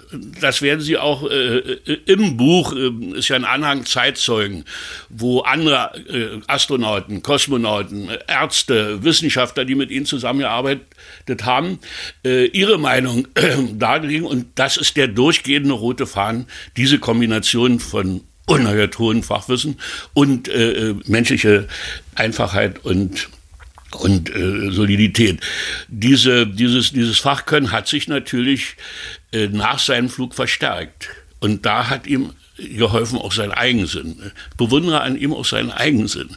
Er hat sich nicht kaputt machen lassen. Viele haben sich, äh, wir haben ja ungefähr jetzt 400, 400 äh, Menschen, die im Weltraum waren aus etwa 30 Nationen. Die waren zusammengerechnet 60 Jahre im Weltraum. Das ist eine erhebliche Zeit, also manchmal, manchmal Stunden gerechnet. Ja. Und an den 400 Menschen sind natürlich alle Charaktere vertreten, die woanders auch, die uns überall begegnen. Ähm, überhebliche, arrogante, äh, bescheidene, äh, ehrgeizige, Karriere, geile sogar. Und auch Leute, die gescheitert sind, bis zum psychischen Zusammenbruch, die bestimmte Dinge nicht verkraften äh, konnten. Wenn du zum Beispiel den, äh, den, den von Apollo ähm, 11, den zweiten äh, nehmen, den, den Orlin, der eigentlich als erster aussteigen sollte, der hat ja gelitten bis zur Psychiatrie äh, an, an diesen Dingen. Und die treffen sich heute nur bei offiziellen Veranstaltungen, die drei ersten auf dem Mond. Sonst haben die keinerlei persönliche Beziehung. Also äh, ich bewundere seine Hartnäckigkeit, äh, mancher würde vielleicht sogar sagen Sturheit, bei der Sache zu bleiben. Er musste politische Funktionen ausüben. Er wurde als, aus propagandistischen Gründen, weil andere an seiner Seite ein Bad in der Menge nehmen wollten, immer wieder in den Vordergrund gestellt. Man versuchte ihm auch bestimmte Reden äh, äh, vorzubereiten. Er hat im Laufe der Zeit immer mehr verstanden, solche vorfabrizierten Dinge beiseite zu schieben und das zu sagen, was seiner Meinung nach gesagt werden muss und auch wie es gesagt werden muss. Deswegen unterschieden sich seine Vorträge und Reden auf Wohltun vom Partei- oder Staatschinesisch, was sonst gesprochen wurde. Und vor allen Dingen blieb er hart, hat sich von Anfang an entschieden, sich für Fernerkundung der Erde aus dem Weltraum zu engagieren. Das hat ihn oben am meisten Spaß gemacht und das hat er vom ersten Tag seiner Rückkehr fortgesetzt. Er hat vom ersten Tag seiner Rückkehr an mitgearbeitet in dem, in der ständigen Arbeitsgruppe Interkosmos Kosmos-Fernerkundung der Erde hat ja dann auch nach Jahren seine äh, wissenschaftliche Dissertation als Dr. Renat auf diesem Gebiet gemacht, wo er wesentliche Vorschläge auch für die Veränderung der Beobachtungsweise aus dem Weltraum und der Deutung von Aufnahmen äh, auf der Erde äh, äh wissenschaftlich äh, beitrug. Also diese Hartnäckigkeit. Und dann kommt noch hinzu, er hatte das Glück, auch und das sagt er, es war ein Glück, dass er nach äh, dem Beitritt der DDR zur BRD, äh, wir hatten noch einen Kongress 1990, der begann am ich glaube, am 4. Oktober begann in Dresden der Kongress. Der war noch äh, der 40. internationale astronautische Kongress, der noch vergeben war an die DDR, aber schon stattfand im vereinten Deutschland. Und da nahm er ja auch teil und da wurde ja auch gefragt, was machen Sie? Es war ja noch alles unklar, was, wie sich das entwickeln würde. Aber er hatte das Glück, schon 89, 90, also schon zu dieser Zeit Vorschläge zu bekommen von der damaligen Deutschen Gesellschaft für Luft- und äh, Raumfahrt, also die DRR, die Deutsche Forschungs- Gemeinschaft für Luft- und Raumfahrt. Heute heißt unter der gleichen Kurzbezeichnung DRR Deutsches Zentrum für Luft- und Raumfahrt, was seinen Sitz in Köln hat, wo auch die westdeutschen ähm, Astronauten ähm, ihr ständiges äh, Hauptquartier haben. Und bei ihm entwickelte sich schon frühzeitig durch die internationalen Kongresse Kongresse, an denen er teilnahm, von denen ich sprach, die jedes Jahr in einem anderen Land war. Also die Bekanntschaft mit Meerbold, der ja Jahre nach ihm geflogen ist, aber die ja seltsamerweise beide aus dem Vogtland kommen. Ja. Äh, Stengel hat mal gesagt, Hans-Georg Stengel hat gesagt, da gibt's ein Nest, da hecken äh, Kosmonauten, da kommt der, der, der, der Sigmund Jähn her, da kommt der Ulf Meerbold her und da bin ich auch geboren. Äh, aber das äh, als Spaß beiseite. Äh, und da entstand schon zu DDR-Zeiten eine manchmal sehr schwierige, im Buch auch beschriebene, mit all diesen er war ja dann immerhin General der Nationalen Volksarmee mit all den Problemen, die damit verbunden waren, aber schon ein sehr enger Kontakt und auch eine Freundschaft, die dazu führte, dass als äh, Moskau dann Bonn vorschlug, äh, dass sich Astronauten der BRD an Flügen zu mir beteiligen, die Frage auftauchte, wer könnte dann da der Kontaktmann, der Verbindungsmann sein, der und da hat der Ulf Meerbusch gesagt, ich kenne nur einen, der das machen kann, das ist der Sigmund Jähn. Der beherrscht die Sprache, der ist geflogen, der beherrscht das Fach. Nur haben die gesagt, dann laden wir den mal ein und haben sie ihn eingeladen, wird alles beschrieben im Buch, nach Köln und schon bald äh, wurde das vertraglich dann geregelt, wurde auch vertraglich mit der ESA geregelt, sodass er die letzten zehn Jahre von 1989 bis 1999 weiter aktiv in seinem Beruf blieb, und zwar als Berater im Moskauer Sternstädtchen, sowohl für deutsche Astronauten als auch für europäische, also für die ganzen Missionen, die zusammen mit Deutschland und mit der ESA gemacht wurden. Sie beschreiben Ihre Motivation aus der Faszination von Sigmund Jähn heraus für dieses Buch. Andererseits, inwieweit spielt denn die Rolle, dass Sigmund Jähn äh, im Bewusstsein der Deutschen doch eher zurückgetreten ist? Wollten Sie mit Ihrem Buch auch ein Denkmal setzen und sagen, passt auf, er war der erste Deutsche im All und nicht wie in vielen Umfragen leider immer wieder fälschlich behauptet wurde, Ulf Meerbold? Ja, das Buch Der fliegende Vogtländer hat eine Vorgeschichte. Und zwar kam eines Tages die, die, der, der ORB und trat an das Filmhaus Berlin äh, heran. Das ist ein Filmhaus, mit dem ich auch verbunden bin, wo ich auch mitarbeite. Und die wollten einen Film über Sigmund Jähn machen, weil er aus ihrem Sendebereich, in ihrem Sendebereich beheimatet ist. Und da habe ich das Manuskript gemacht. Wir sind auch zu ihm nach Morgenröder Rottenkanz gefahren, haben ihn dort interviewt. Und ich habe das Manuskript, also den ganzen Text dazu gemacht. Und dieser Film hieß Der fliegende Vogtländer weil sich das ergab aus, der, aus dem ganzen Milieu heraus. Und nachdem dieser Film dann gesendet wurde, der auch von anderen Sendern übernommen wurde, kamen viele zu mir und haben gesagt, Mensch, äh, Hoffer, warum machst du denn kein Buch daraus? Das ist es doch wert. Äh, das Jahrhundert geht langsam zu Ende. Nur ein Drängeln der Kollegin und äh, dann hatte ich noch ein anderes vorher. Und habe gesagt, erst muss ich das fertig machen. Und dann ähm, war der Gedanke eigentlich fest, na klar, äh, mit einem Film allein, so gut wie er ist, mit einer Dreiviertelstunde kannst du nicht alles erfassen. Und vor allen Dingen ging mir das bei dem Buch auch zu erfassen, die Zeit, die ihm weniger bekannt ist. Er selbst hat ein Buch geschrieben, Erlebnis Weltraum, was wir weitgehend auch genutzt haben für die Biografie, wo er seine Erlebnisse während der Mission schildert. Aber äh, dort ist nicht enthalten das alles, was danach kam. Und was wie sein, sein Kommandant Bikowski hat mir gesagt, es gibt zwei Dinge, die schwieriger sind als der Raumflug. Das ist die Vorbereitung und das sind die, sind die Feierlichkeiten und das Theater, was nachher kommt. Ja. Äh, diese ganze Zeit, also von 78 bis äh, 90, äh, zu wahrnehmen, seine Probleme, die er in dieser Zeit hat, mit der Obrigkeit, mit anderen, mit den, mit den wirtschaftlichen und politischen Entwicklungen im Lande und dann die letzten Jahrzehnte. Die waren ja nirgendwo äh, literarisch bisher festgehalten. Und dann tauchte der Gedanke auf, nachdem das alles halt, ja, ja, Menschenskinder, ist sehr schön, wenn du so eine Biografie schreibst, aber eigentlich wäre es noch ganz gut, wenn äh, besonders exponierte Leute, die mit ihm sehr eng zusammengearbeitet haben, sich äußern und zwar direkt. Und da entstand der Gedanke, einen Anhang Zeitzeugen geben zu Protokoll.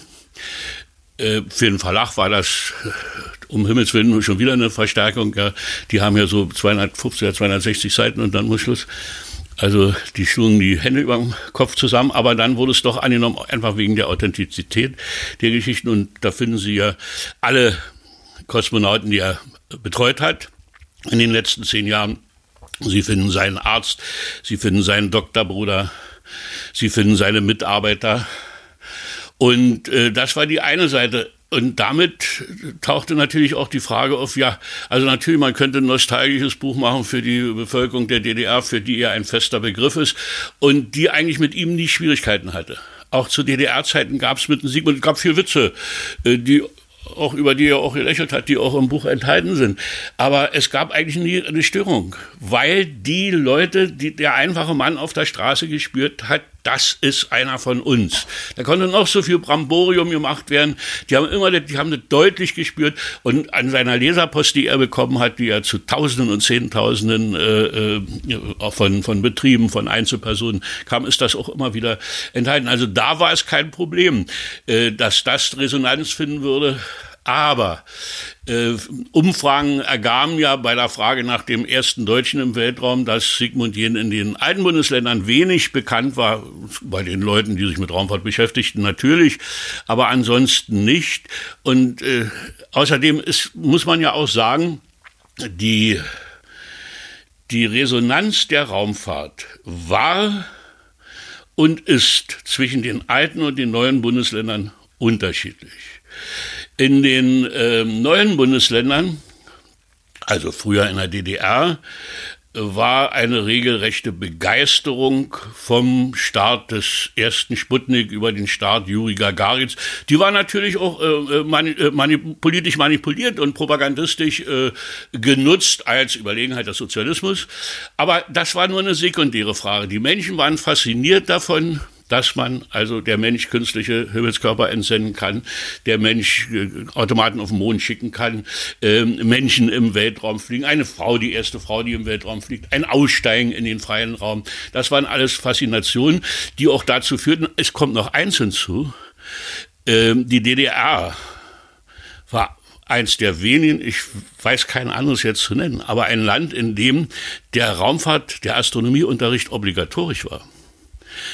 Äh, das heißt, es waren nur wenige Stunden, aber es gab eine bestimmte Stunde, die im Plan vorgesehen war und wo wir, unsere Gesellschaft für Deutsche Astronautische Gesellschaft, Gelegenheit hatte, auf den Lehrplan Einfluss zu nehmen, sodass die Probleme der Raumfahrt in diesen äh, obligatorischen Unterrichtsstunden für Astronomie und Raumfahrt äh, behandelt wurden. Ich kann mich noch erinnern, auf einem Kongress in den, in den ja, frühen 60er Jahren in Spanien, in Madrid, wo Professor Hoppe einen Vortrag darüber hielt, wurde das mit Bewunderung und Anerkennung äh, entgegengenommen, diese Tatsache.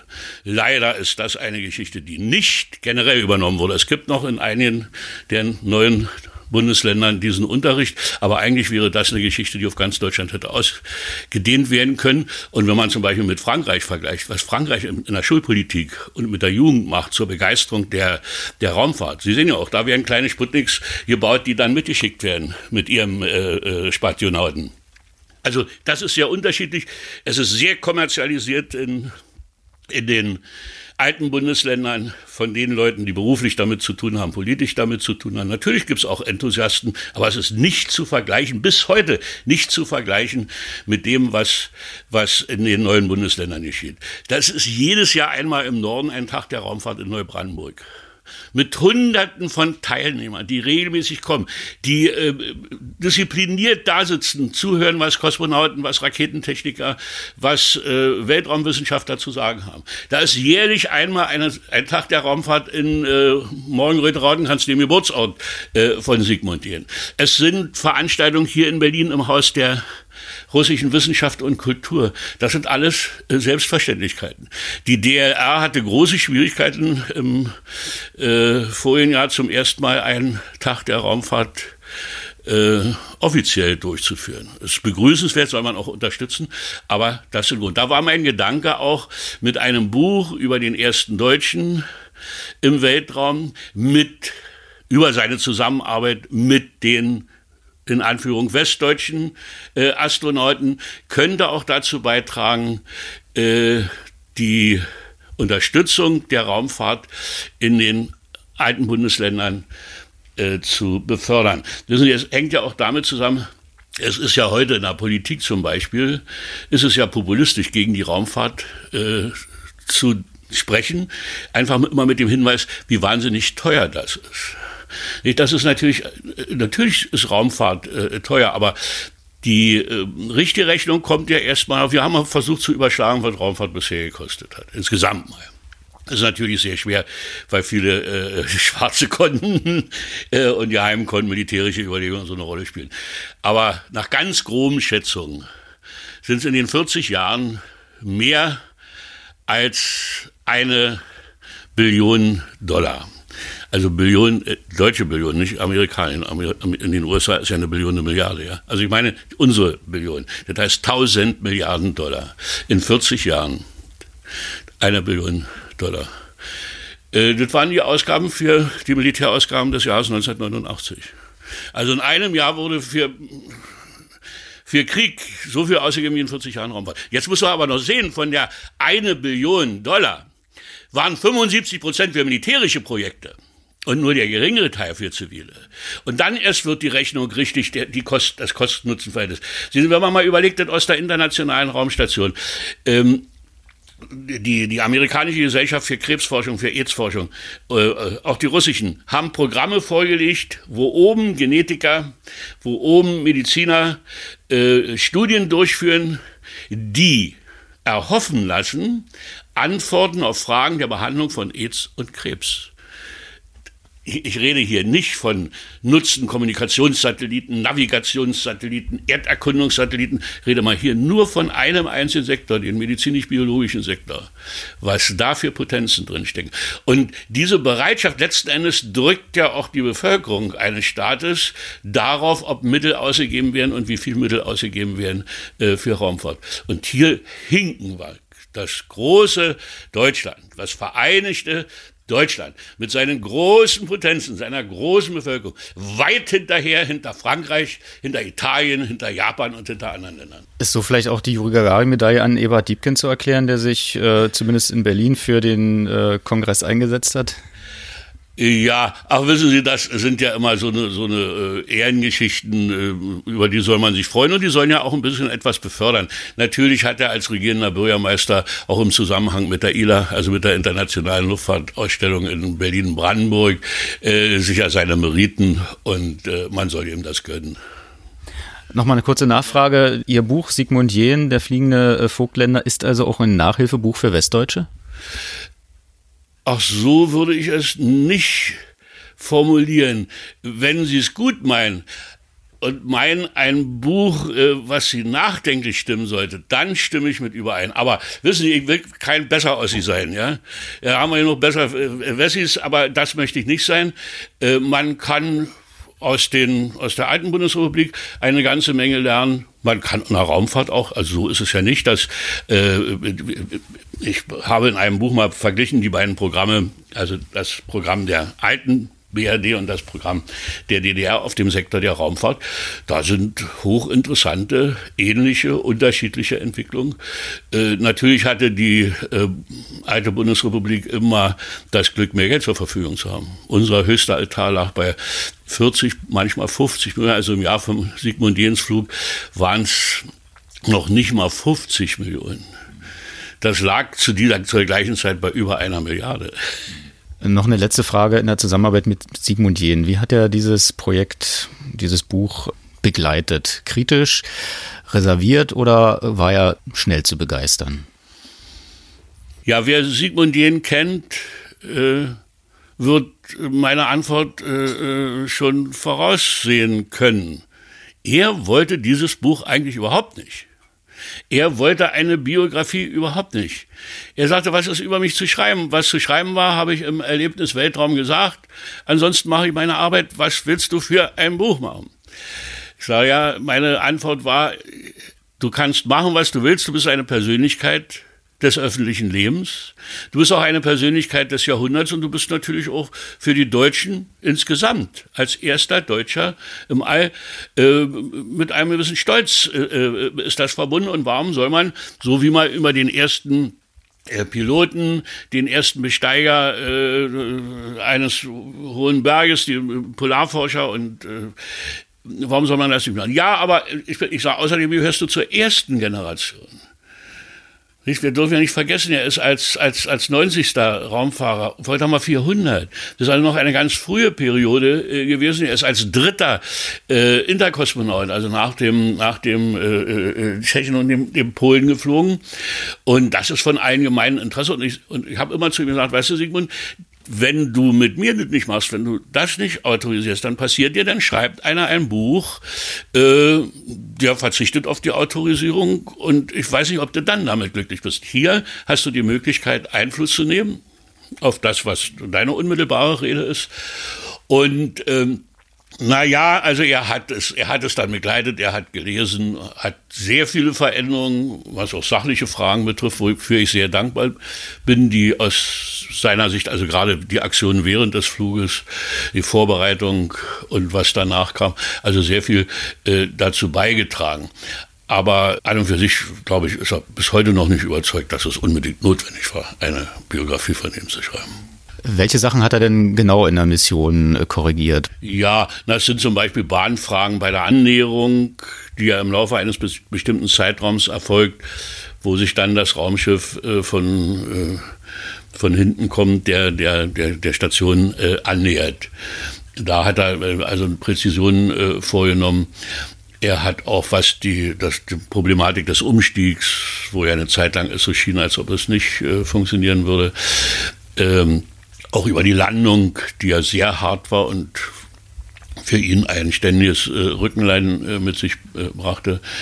Äh, er hat aber auch äh, über bestimmte Begegnungen mit Menschen, die er mir erzählt hat und ich wiedergegeben habe, hat er im Wortlaut etwas geändert, wodurch es meiner Meinung nach gewonnen hat. Dann ist eine, eine Sache, ob man etwas beschreibt, wenn man es hört, oder ob der unmittelbar an dem Gespräch Beteiligte nochmal rekapituliert und dann beim Lesen also ich finde es, äh, Sie werden das an, so, an bestimmten Passagen, finden Sie das über Begegnungen zum Beispiel mit Ulf Meerwold, wo er das genauer und besser formuliert hat, auch die Gefühle, die dabei, ähm, die ja immer äh, wichtig äh, sind, die dabei eine Rolle spielten. Und andererseits haben sie das ja auch umgekehrt dann äh, bei, in, dem, in dem Beitrag von Meerbold, der nicht umsonst an erster Stelle äh, im Anhang steht und in dem Vorwort von Reiter äh, ganz deutlich diese die, die Sympathien und ja, also damit muss ich sagen, bin ich ganz zufrieden mit allen, die daran mitgearbeitet sind. Ja nur äh, im Grunde genommen 20 Menschen, die an dem Buch beteiligt waren. Ist ja nicht gut, ich habe die Arbeit gemacht, aber im Grunde genommen äh, haben die ja alle zusammengetragen, damit ein solches, äh, ein solches Ergebnis äh, zustande kommt. Glauben Sie, dass es noch Kapitel gibt, die, sagen wir mal, noch nicht veröffentlicht sind? Äh, können wir noch Geheimnisse erwarten aus dieser Mission, aus dem Leben von Sigmund Jähn oder ist jetzt alles gesagt und alles steht in Ihrem Buch? Ja, wissen Sie, der Mensch ist ja ständig veränderlich, ja. Man kann sich ja übermorgen verlieben und sonst was kann man doch nicht voraussehen. Ich meine jetzt aus, aus der Vergangenheit. Also aus der, aus der Vergangenheit, äh, glaube ich nicht. Ich glaube, die wesentlichen Erlebnisse sind enthalten. Äh, das, was bisher nicht bekannt war, äh, hat ja äh, die Ursache darin, dass man es nicht wünschte, dass es veröffentlicht wurde. Also von offizieller Seite es nicht gewünscht wurde. Das ist jetzt eigentlich alles ausgesprochen. Aber dass immer noch was Neues hinzukommt, Sie finden da Passagen, was zum Beispiel der Kovajonok, ähm, sein Kommandant auf der äh, Station äh, Salut 6, das hat ja plötzlich erzählt in Neubrandenburg auf dem Tag der Raumfahrt. Das hatte er mir nicht erzählt, war vorhin wie sie versucht haben, ihn ein bisschen zu foppen, ähm, weil er kon konnte keine Ruhe finden abends immer, er hat immer noch, also die Zeit über, und beim, Kurzzeit, beim Kurzzeitflug ist es sowieso, dass die Leute nicht so viel schlafen. Wenn ich nur eine Woche oben bin, will ich die natürlich äh, maximal, optimal ausnutzen, ja. Und die wollten schon immer schlafen, die sind ja nur Monate oben gewesen und der zappelte immer noch umher und an den Fenstern rum. Und da haben sie ein bisschen und haben so ein, vorgetäuscht, so ein, so ein Funkgespräch zwischen Bodenstationen in Moskau und, äh, der Sigmund Jähn eine neue Entdeckung gemacht hat, die soll nochmal in Berlin bei der Akademie der Wissenschaften anholen, den Forschungsflug. also, solche Geschichten, ja. Oder das unmittelbar nach der Abkopplung vom Sigmund Jähn auf der Station Brand aufgetreten Das war bis dahin überhaupt noch nicht bekannt. Also ich, sowas kann natürlich immer noch kommen, weil mal einer ein bisschen was erzählt, was er vorher nicht erzählt oder was er einfach auch vergessen hat im Laufe der Zeit, ja. Also solche Dinge sind sicher noch möglich. Aber Sensationen, was den Flug und was den Menschen betrifft, Nein. Nachzutragen ist, dass Sigmund Jähn den 45. Jahrestag seines Fluges nicht mehr erleben konnte. Er starb am 21. September 2019 in Strausberg bei Berlin. Soweit dieser Medienmagazin Podcast. Wenn Sie jemanden kennen, dem die hier vorgestellten Themen nützen würden, empfehlen Sie den Medienmagazin Podcast gern weiter mit einem Link zum Beispiel zur ARD Audiothek. Ansonsten seien Sie gern live bei Radio 1 dabei samstags zwischen 18 und 19 Uhr oder hier in der Nacht zum nächsten Montag. Bis dahin also. Radio 1 Medienmagazin. Vergessen Sie nicht, Ihre Antennen zu erden.